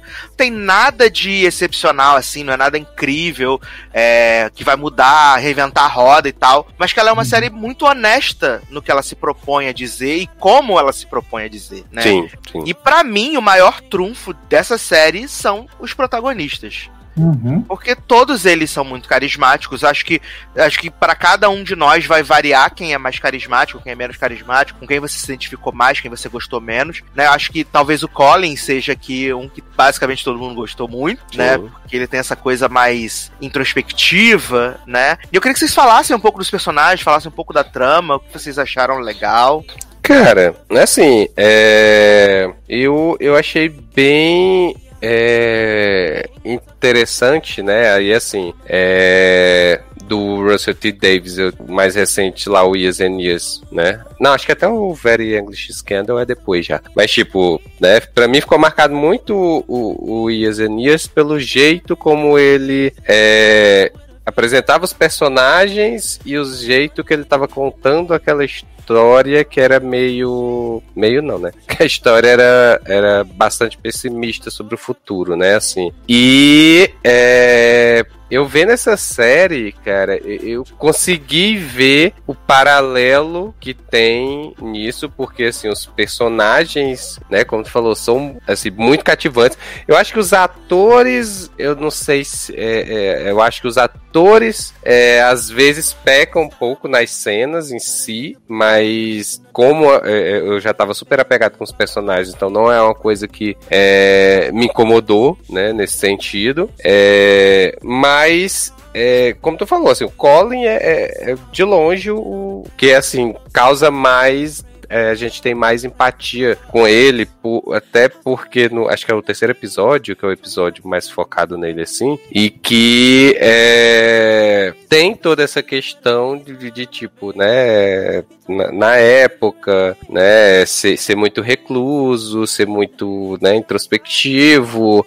E aí era uma doença que, que se espalhava pelo, pelo sexo sem proteção, e ele, é, né, o tempo todo se mostrando aquele personagem que aparentemente não tinha tido relação com ninguém. E aí é muito triste o modo como vai acontecendo tudo com ele, porque é, ele, ele primeiro sai, é, ele tem um trabalho tipo numa alfaiataria, e aí. É, Neil Patrick ele- Harris, aliás, fazendo ponta, né, menino? Pra Isso, reformar o quarto de brinquedo das crianças. né? Exato, exato. E aí ele tem o Neil Patrick Harris como tutor, né? Basicamente ali. Ele Também conhece. pra salvar ele do velho tarado, né, viado? Sim, pu- puta que pariu, né? Porque. Velho inconveniente, cara. Exato. E aí, tipo assim, o Neil Patrick Harris basicamente de, diz que o gaydar dele apitou, né? Quando conheceu o Colin. E aí, é, Colin vai, conhece o marido dele e tal. E aí ele, né? Começa a, é, a entender esse mundo, né? GLS, como a gente costuma dizer. E aí ele fica super à vontade e tal. E aí a gente já tem no final do primeiro episódio a questão que ocorre com o Neil Patrick Harris. Né? Não sei se eu posso falar aqui, já dando spoiler. É, mas é, já é o primeiro baque pra ele, assim, né? E aí, por conta disso, é, aí depois ele tem um problema com o chefe, que o, o, o chefe demite ele, né? Depois da né, via... cara? Depois que eles fazem a viagem, né, pra, pra, pra onde foi? Foi pra Nova York? Não. Nova Nova York, Foi pra Nova. York. Isso, exato.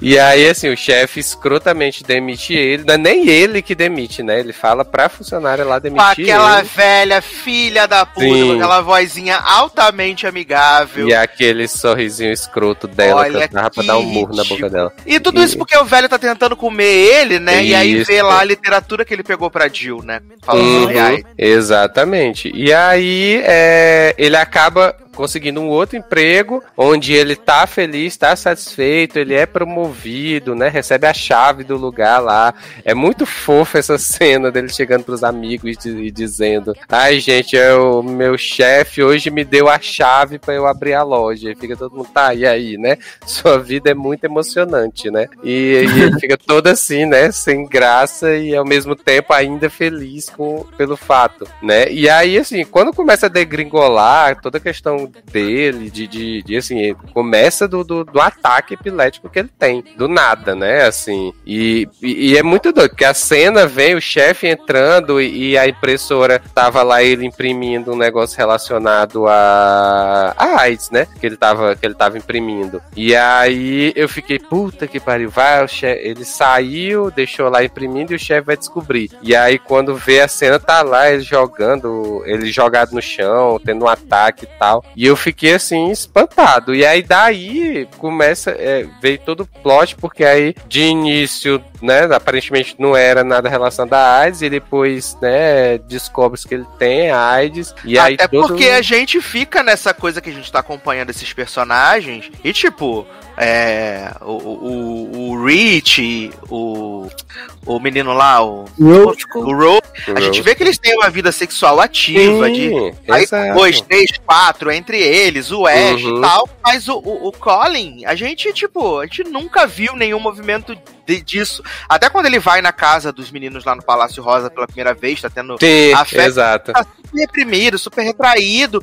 A gente, né? E aí, de repente, fala assim: ai, é, ele tá com AIDS. Eu até achei que fosse alguma. Achei que fosse alguma armação, sabe? Que ele tivesse realmente doente por alguma coisa.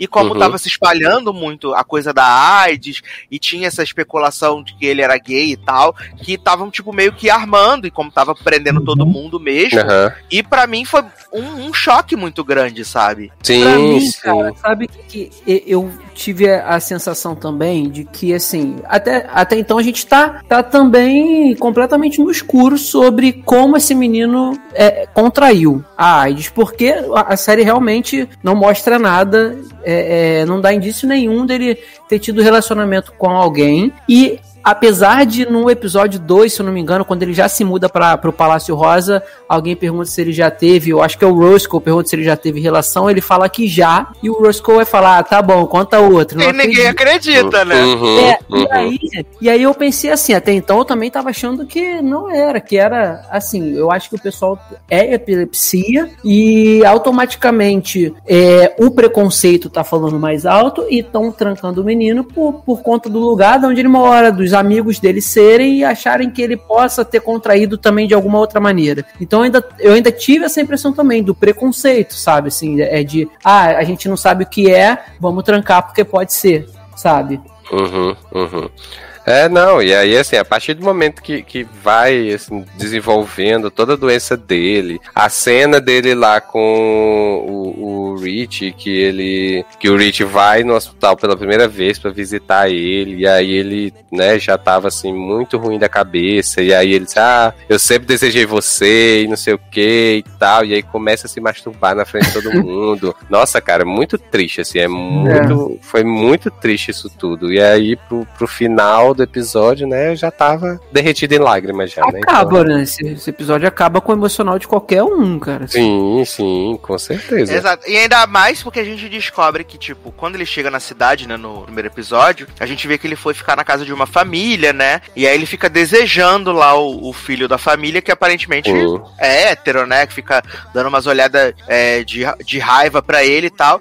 E a gente vê que quem infectou o Colin foi o, o machão, né? Enrustido. Sim. Porque num dos delírios lá, o Colin fala assim: ah, foi o camisa de futebol. Camisa de futebol. E é, gente, ah, tá delirando, né? Tá, Não, tá eu fiquei assim, eu falei. perdido "Cara, no em que personagem. momento- Em que momento a série mostrou isso? Porque eu não lembro, sabe? Eu fiquei Exato. assim.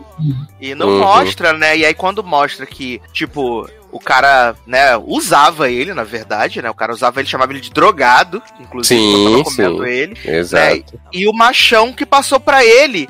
E aí tem o- a, a cena, né, mostrando a mãe do- do- desse, desse cara chegando no hospital e falando: Meu filho é normal, ele não Uhum. tem essas coisas, não, de queer. Uhum, uhum. É muito, é muito bizarro, assim, sabe? E é, e é muito, é muito triste, assim, porque ele, ele era, ele é, o, Colin, ele tinha essa coisa que, enquanto todo o resto era muito mais é, despojado e pra frente, ele tinha essa coisa da inocência, né? Sim, sim, exato, exato. E aí você vê como, como a série é bem escrita, porque ela te dá né, essas pequenas, esses pequenos toques do que realmente aconteceu, né, pra né, já te situar, só que você tá tão é, é, imerso assim na história que você nem se liga e tal. E aí depois no final, quando eles né, mostram pra você o que, que aconteceu, aí você fica, né, porra, já tá, né, realmente já tinha sido dito desde a primeira cena que esse menino chegou na casa, né, e a gente não, não se tocou pra isso, né. Exato, como diz a Peach, né, menino? Tava ali o tempo todo, só a gente não viu, né? Assim, Uhum. eu, eu, eu acho que o meu personagem favorito é o Colin também, mas eu tenho, assim, muito apreço pelo Roscoe, porque é, toda série nova, quando você começa a assistir, a gente, ou você não se apega de jeito nenhum, e você vê aquilo ali por obrigação, vou citar aqui o exemplo mais recente que aconteceu com o Leózio em Walker, que ele falou que viu três minutos e não conseguiu. E tem aquela série que você vai esperando alguma coisa, e mas ainda assim parece que não vai te pegar, mas tem uma coisa que acontece que te dá um estalo e você fala, esse é um. É, pronto, aí me pegou. E comigo nessa série acontece já no início, que é. A gente começa com. com, com ai, gente, o Rich, né? E depois passa pro Roscoe, e aí quando Que é passa pro. maravilhoso. A gente vê que ele tá saindo da obra, é, tá tendo que fingir uma coisa que ele não é. Aí o pai vai Menino, buscar eu- ele, aí Menino, eu tenho que assumir que quando tem essa cena lá dele saindo da obra e tal, aí ele fala assim: ah, é meu pai que tá ali no carro, não sei o quê. E eu achei que não era pai, que era um peguete mesmo, até o momento que ele entra no carro. Não, eu realmente é o pai que, tipo, é, que o pai acha que, tipo, o fato dele estar trabalhando na obra com vários homens, ele vai sair dando pra Uhum. todo mundo. Sim. Aí, e aí ele chega em casa e tá tendo a reunião pra ver o que que fazem com ele, porque vão mudar ele e mandar ele de novo pra Nigéria, se eu não me engano, é, por causa disso, e que é uma doença e tal, pra tentar curar ele. E aí ele, ele a irmã avisa, né? Ó, Roscoe, vamos fazer isso com você. Foge. Eu tenho aqui 20 libras, que naquela época era dinheiro. Ou Aqui no Brasil, ainda hoje, 20 libras é 390 reais. Então, assim, você foge e. Porque eles vão fazer isso com você. E aí, inesperadamente, ele desce já, assim, é, com outra roupa, com, com quem ele realmente é. É maravilhoso, ele vestido e de ele- mulher de sainha. De mulher, aí ele dá um dedão assim pra família e fala assim: se vocês quiserem me procurar, me procure na, na rua Foda-se, esquina com a Vai Se Fuder. Cara, acabou. a série pra mim me pegou ali. Eu falei, cara, é a série que eu gosto, sabe? Já, já tem a Londres que eu me amarro, já é inglesa, já tem o cara que criou, que vem de. Eu venho de uma série dele, que é Years and Years, que, pô, eu adorei demais, foi uma grata surpresa. E só, e assim, só melhora. Quando apresenta o Colin depois, você se apega mais ainda. Aí vem a Jill, sabe? A Jill que eu acho que é amiga que todo mundo quer ter, porque ela é amiga, cuidadora, ela é mãe, ela é irmã. Então, assim, A todos os Blanca, a Blanca é inglesa, né? É. Então, assim, eu me apeguei de- demais ao Roscoe, sabe? O, o- os trejeitos dele, sabe? A corrida, aquela corrida louca dele, que ele corre tipo espalhando a perna, sabe? Todo desengonçado, as roupas, sabe? As situações que ele se envolve.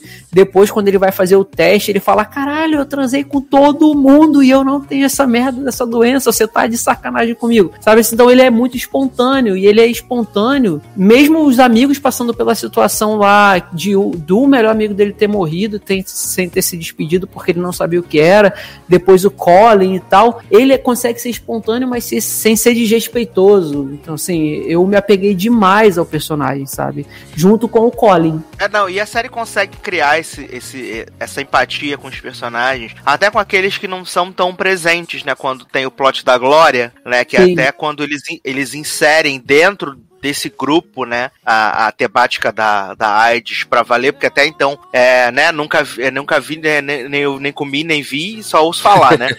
e aí, a, a, a Até então temática... era a doença dos americanos gays, né? Como eles falavam. Exato. Sim, E, sim. a- e aí a- a- a- a- o assunto é colocado dentro do, de- do grupo né, de amizade deles quando Glória fica infectada, né? E a própria Jill fica meio paranoica por causa da questão da falta de informação, né? Sim. ser contagioso, ser Exato. contagioso, ela com luva se esfregando toda no, no, no Ela- chuveiro e Ela tal. joga a xícara fora dele depois. Ela dela, joga a xícara. a- né, Dá- aquele, Dá um que ele nervoso, usou. né, viado? Quando, É. O susto que ela toma quando ele entra na casa. né? Nossa, nossa, pô, Sim. né? Podia ter, Essa- podia ter dito é- muita coisa, podia ter revelado tudo ali, né? Essa cena da- dela com a xícara, cara, eu fiquei, eu pausei e fiquei pensando, porque assim, você lembra ano passado quando começou a pandemia do coronavírus e você era obrigado a sair, sabe, pra ir no mercado, qualquer coisa e alguém encostava em você e a tua Uhum. reação era logo dar um passo pra trás e se limpar? Porque você não. E, e, assim, eu vi muita realidade nisso, porque Sim, É o- eu também pensei a mesma coisa. é o que a gente viveu ano passado. Não, e a, gente- e a câmera ainda faz. A câmera ainda faz a questão de, tipo, dar muito close na boca Sim. dele, Sim, tomando sim. o, o café.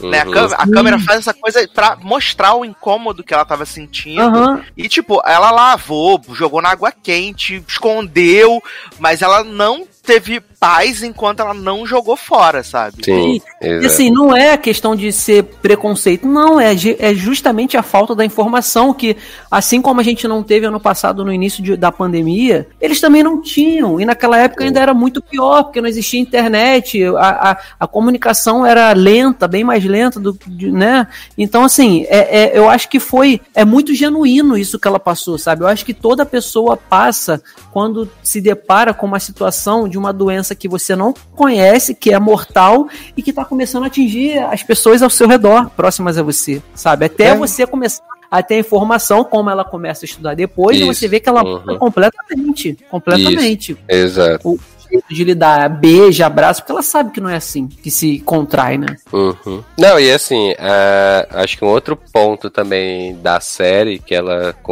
conseguiu é com o Rich, né? Porque assim, Rich até acho que lá pro final do quarto episódio, né, viado? né, era assim, a pessoa mais E autossuficiente da responsável vida. também, né? É, então assim, ele não tinha responsabilidade com nada, ele só queria curtir, queria fuder com o mundo todo, é, não tava nem aí pra questão da, da doença, dizia que, que era conversa, que não Uma existia. gripezinha, né? Exato, aí depois começou a falar que também não concordava que, que falassem sobre gays pros filhos, né? Então, assim, o personagem todo errado. Tem a situação aí- da, da, do, da profissão, que ele diz que não pode se assumir gay, Sim, papel e não iria naquele, naquele protesto. pois Por um é. lado, E- você entende essa parte, né? Porque na época vivia, mas de resto não dá pra defender. essa É, exato. que dá o culpa a todo mundo, né?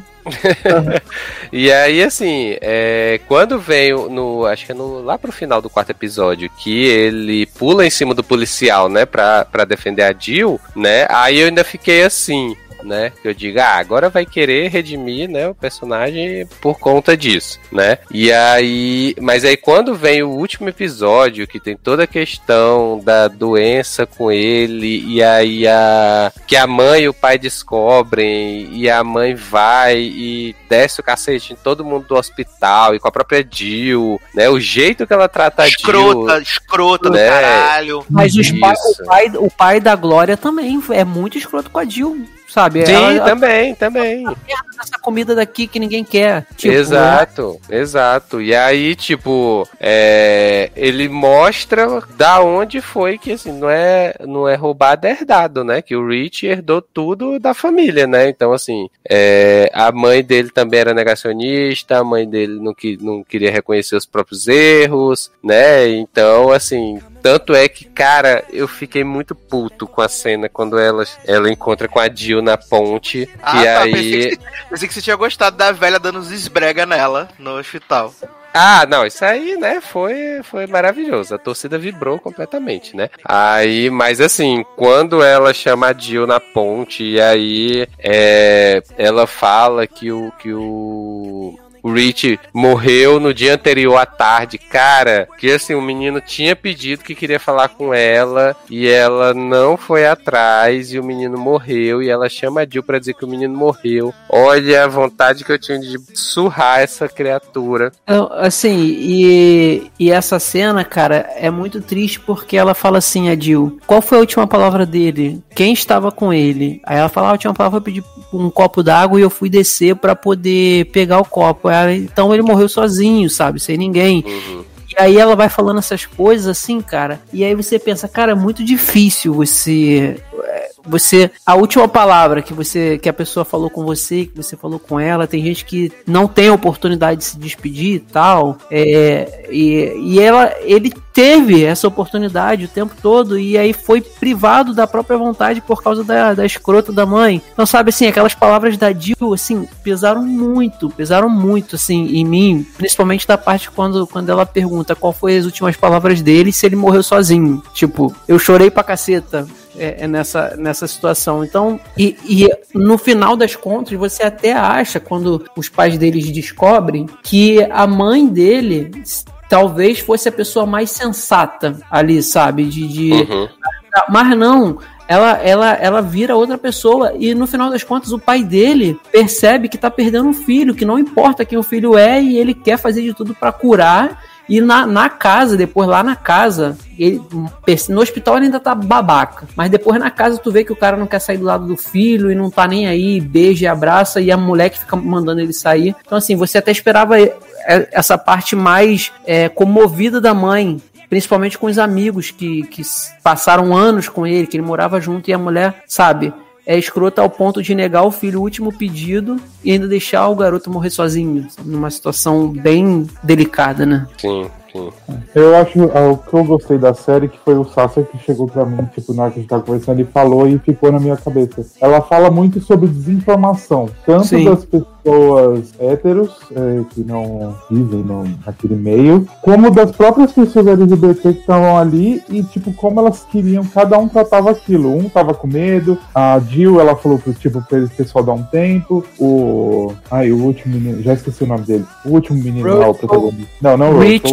O. Rich. Ele tava, tipo, cagou, falou, ah, vou transar mesmo, foda-se, tanto que ele, ele é, contrai o vírus e continua fazendo. Eu acho que fala muito sobre isso. Eu acho que é um jeito legal de você mostrar vários pontos que ninguém é tipo, perfeito, né? Que, ai meu Deus, agora aconteceu isso. Uhum. E a visão de cada personagem, como que é, e, e a, a, tipo, a trajetória da Jill, que pra mim ela foi a grande protagonista do, dessa série, é ela, que tudo que ela fez e que ela fez por aqueles meninos que ela gostava tanto e pelas outras pessoas que ela aprendeu a conviver depois, né? Então pra mim foi tipo isso. E eu não acho que foi tipo uma história puta que pariu maravilhosa feita, mas eu acho que os personagens eram tão carismáticos que me fez continuar a ver todos esses cinco episódios. E também é curtinho, né? Sim. Assim, eu, eu também acho um, um, um paralelo bem.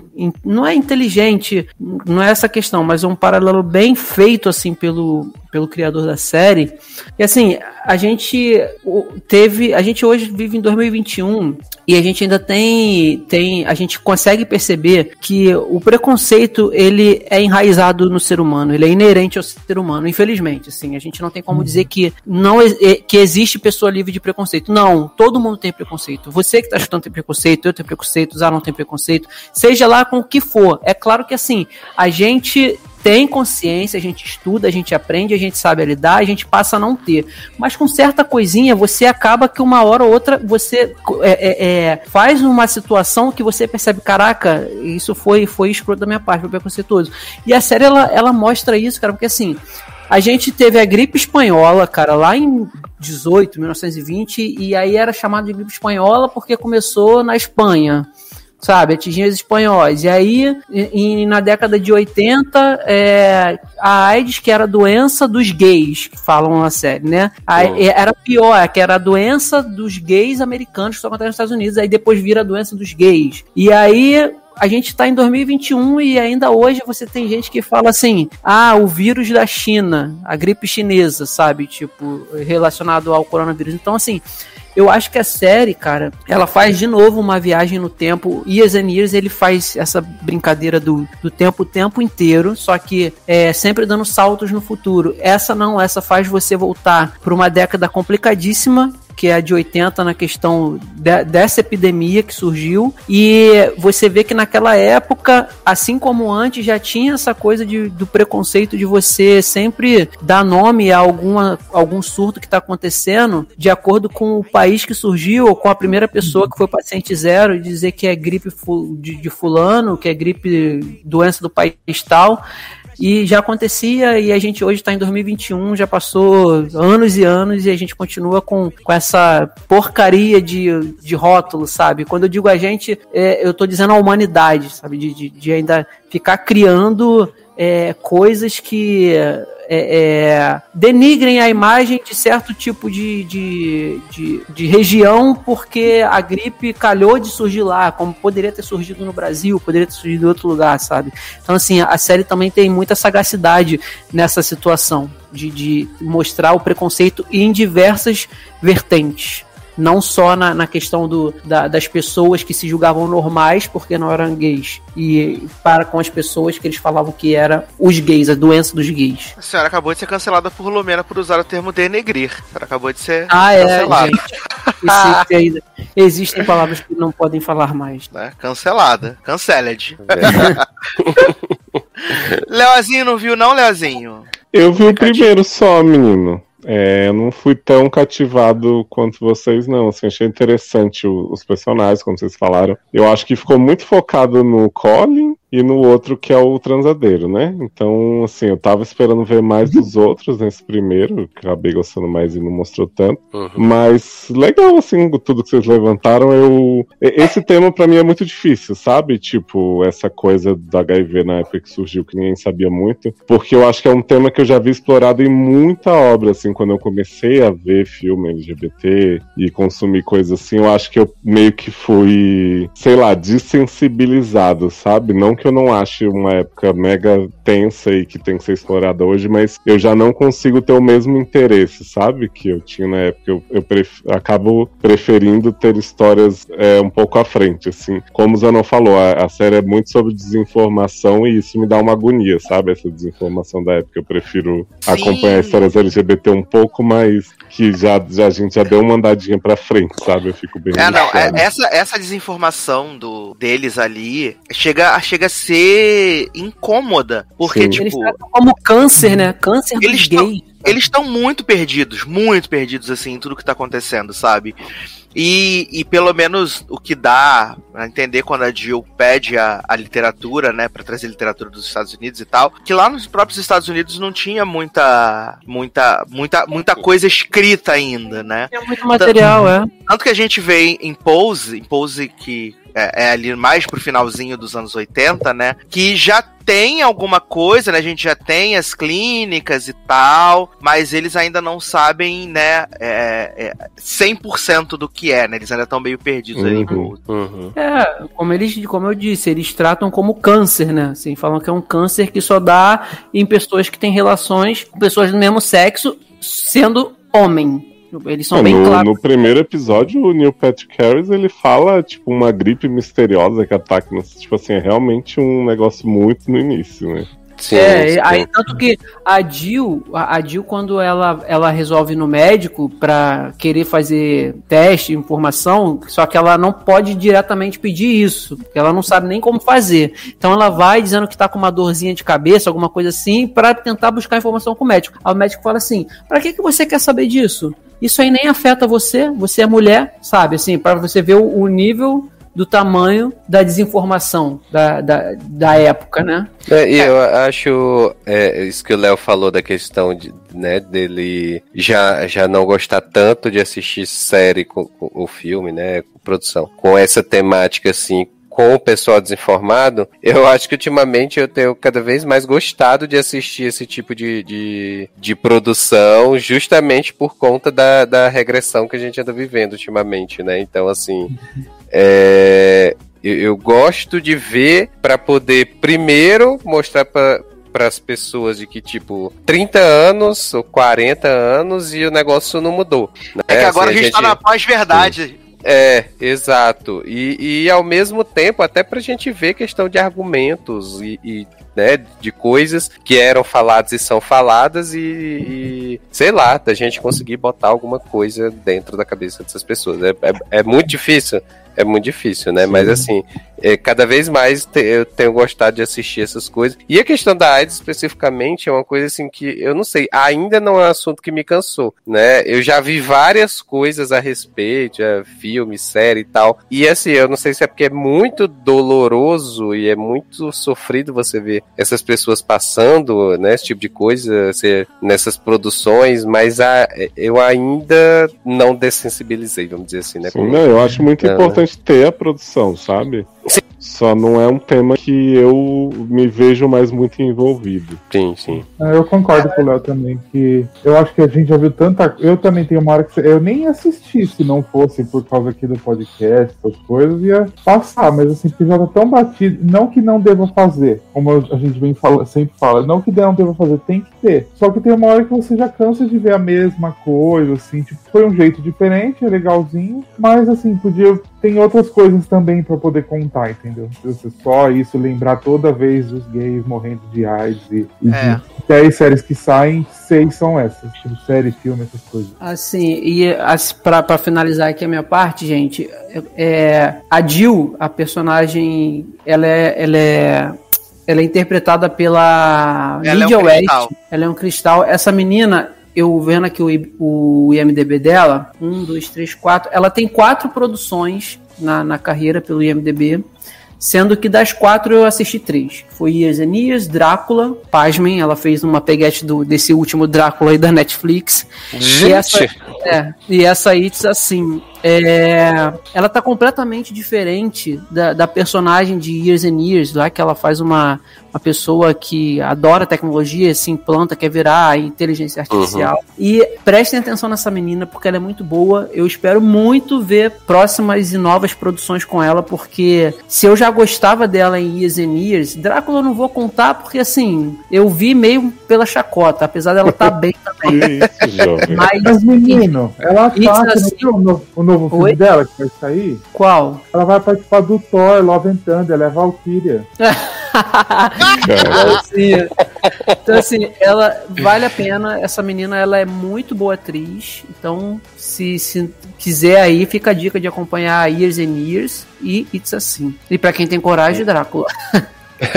E aí eu, eu tava até falando pra Sassi, né, que, que a, a Jill, né, é, é uma pessoa real, né, baseada numa pessoa real que ajudou muito no período da, da né, do surto da, da AIDS, né, e que a, a pessoa real, né, também estava na série que era a mãe do Colin, né, então eu achei muito bacana isso que... É, Aliás, eu queria chamar o moço que for esse nome, né? Falei Cono, porque eu ainda tava preso em The Fosters. que- Ai, eu amo, gente. Mas assim, assistam, né? It's Assim. Cinco episódios, minissérie, ó. Uhum. Sucesso demais. E curtinha, gente. Né? Tempo de ficar assistindo outras coisas aí. Todo elenco é LGBT, hein, gente? Pra quem. Exato, olha aí. Pra Olha quem tem essa- esse pré-requisito, o Russell T. Davis, ele mesmo falou que fez questão de escolher a dedo, que cada um. Eita. Obrigado por fazer o mínimo, né? Né? Ai, ai, maravilhoso, gente. Mas estamos chegando aqui ao final do nosso podcast, né, menino? Chegando ao final aqui dessa essa edição, desse logadinho. Ah, curti. Um- uma horinha, né, como tu falou. Pois é. né, para falar aqui rapidamente aqui dos comentários da nossa última edição, edição 263, né, que a gente falou de Malcolm e Marie, de Cidade Invisível, né. Nós tivemos aqui nossa menina Nath falando que gostou muito, né, de Cidade Invisível e que ficou impactada, né, porque o filho do Boto lembrou que na novela, né, o Boto também é pai da Ritinha, filho da Ritinha, alguma coisa assim, né, menino? Acho que é pai, Quê? parece. Pai da Ritinha. Da Ritinha Is, Is Valverde. Na novela novela. das oito que tá que passando a gente- agora. A gente assiste antes de ver o Big Brother. Uhum. ah, não vejo. não pratico. Aí, menina Michele Santos agradeceu mais um episódio, né? Falou que ficou surpresa com Cidade Invisível. Gostou dos efeitos. Achou Brilha La Luna ruim, né, menino? Tá torcendo pela Ah. volta de menino Isaac. E gostou da nossa live de Big Brother Brasil. Adoro. Ah, Mariana Barbosa assistiu Palmer, né? Depois que a gente falou aí, fez o review. Falou que Zanon é um cristalzinho, chorou tanto. né? Chorou Ah. tanto. Adorou Ah, a cena do Zanon tomando banho. A gente, a gente não pode mais gostar de Palmer, né? Porque Justin Timberlake cagou, né? Então, vamos fingir. e falou aqui pra galerinha fã de One Tree Hill, o dono do bar, Fit Barman, é o Kit Scott. E aparece de figurante umas duas vezes. Tinha que ser, né? Um bêbado profissional. Aí ela botou aqui, confirmado no IMDB.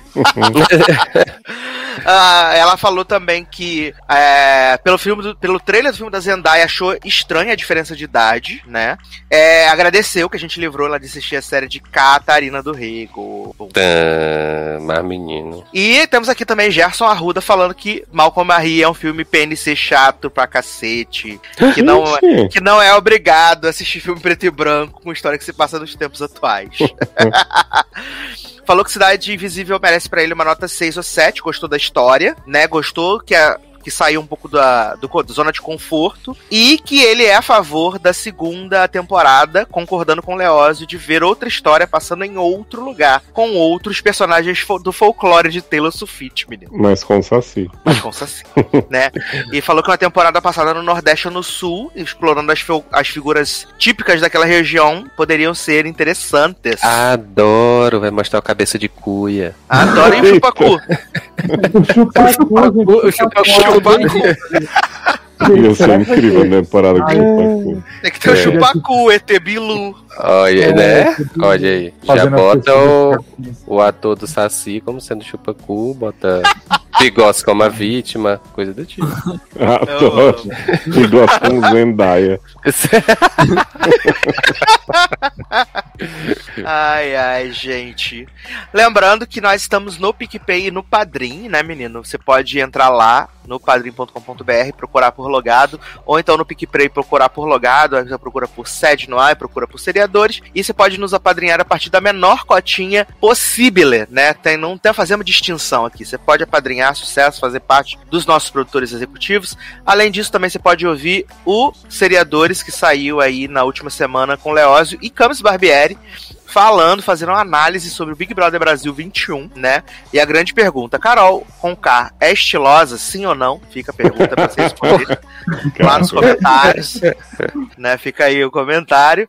E você também pode comprar o livro de Leózio na versão digital e na versão física aqui no link que está nesta postagem. Dê Olha dinheiro aí. para Leózio, pra ele poder cumprir a cota dele e soltar o livro 2, né? Muito mais importante que dinheiro, faça reviews, né, do livro. Exato, bota cinco Amazon. estrelas aonde dê pra botar cinco estrelas, né? Pois é. É maravilhoso. Bota lá no Scooby também, falando, olha ali, achei maravilhoso, incrível, Leoz, gostoso. E Tem aí, vários reviews no Scooby, menino, que eu fui descobrir. Menino Gustavo, que houve aqui também, foi falar que fez. Aí eu fui ver, tinha vários reviewzinhos que eu não tinha visto. Fiquei feliz. olha aí, tá Ah. vendo? Então deixe seu review para Leózio, né? E você que ainda não tem, compre entre tempos.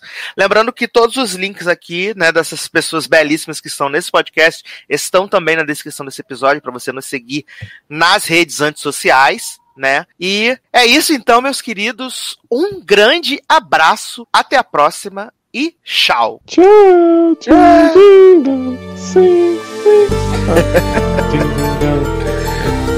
Sempre vai embora, sem olhar pra trás. Gritar, bate nos peitos, jura que não volta mais. E sem ter motivo, põe a culpa em mim. E mais uma vez o triste fim. E o meu coração, tão doce e paciente, morre de saudade, começa a ficar doente. Me afogo na cerveja, lá se vai a minha paz. Saudades do meu sorriso, ele já não existe mais. Procura em outra boca o gosto da sua. Grito, segue o baile, pois a vida continua. Sigo mentindo pra mim. Sigo mentindo pra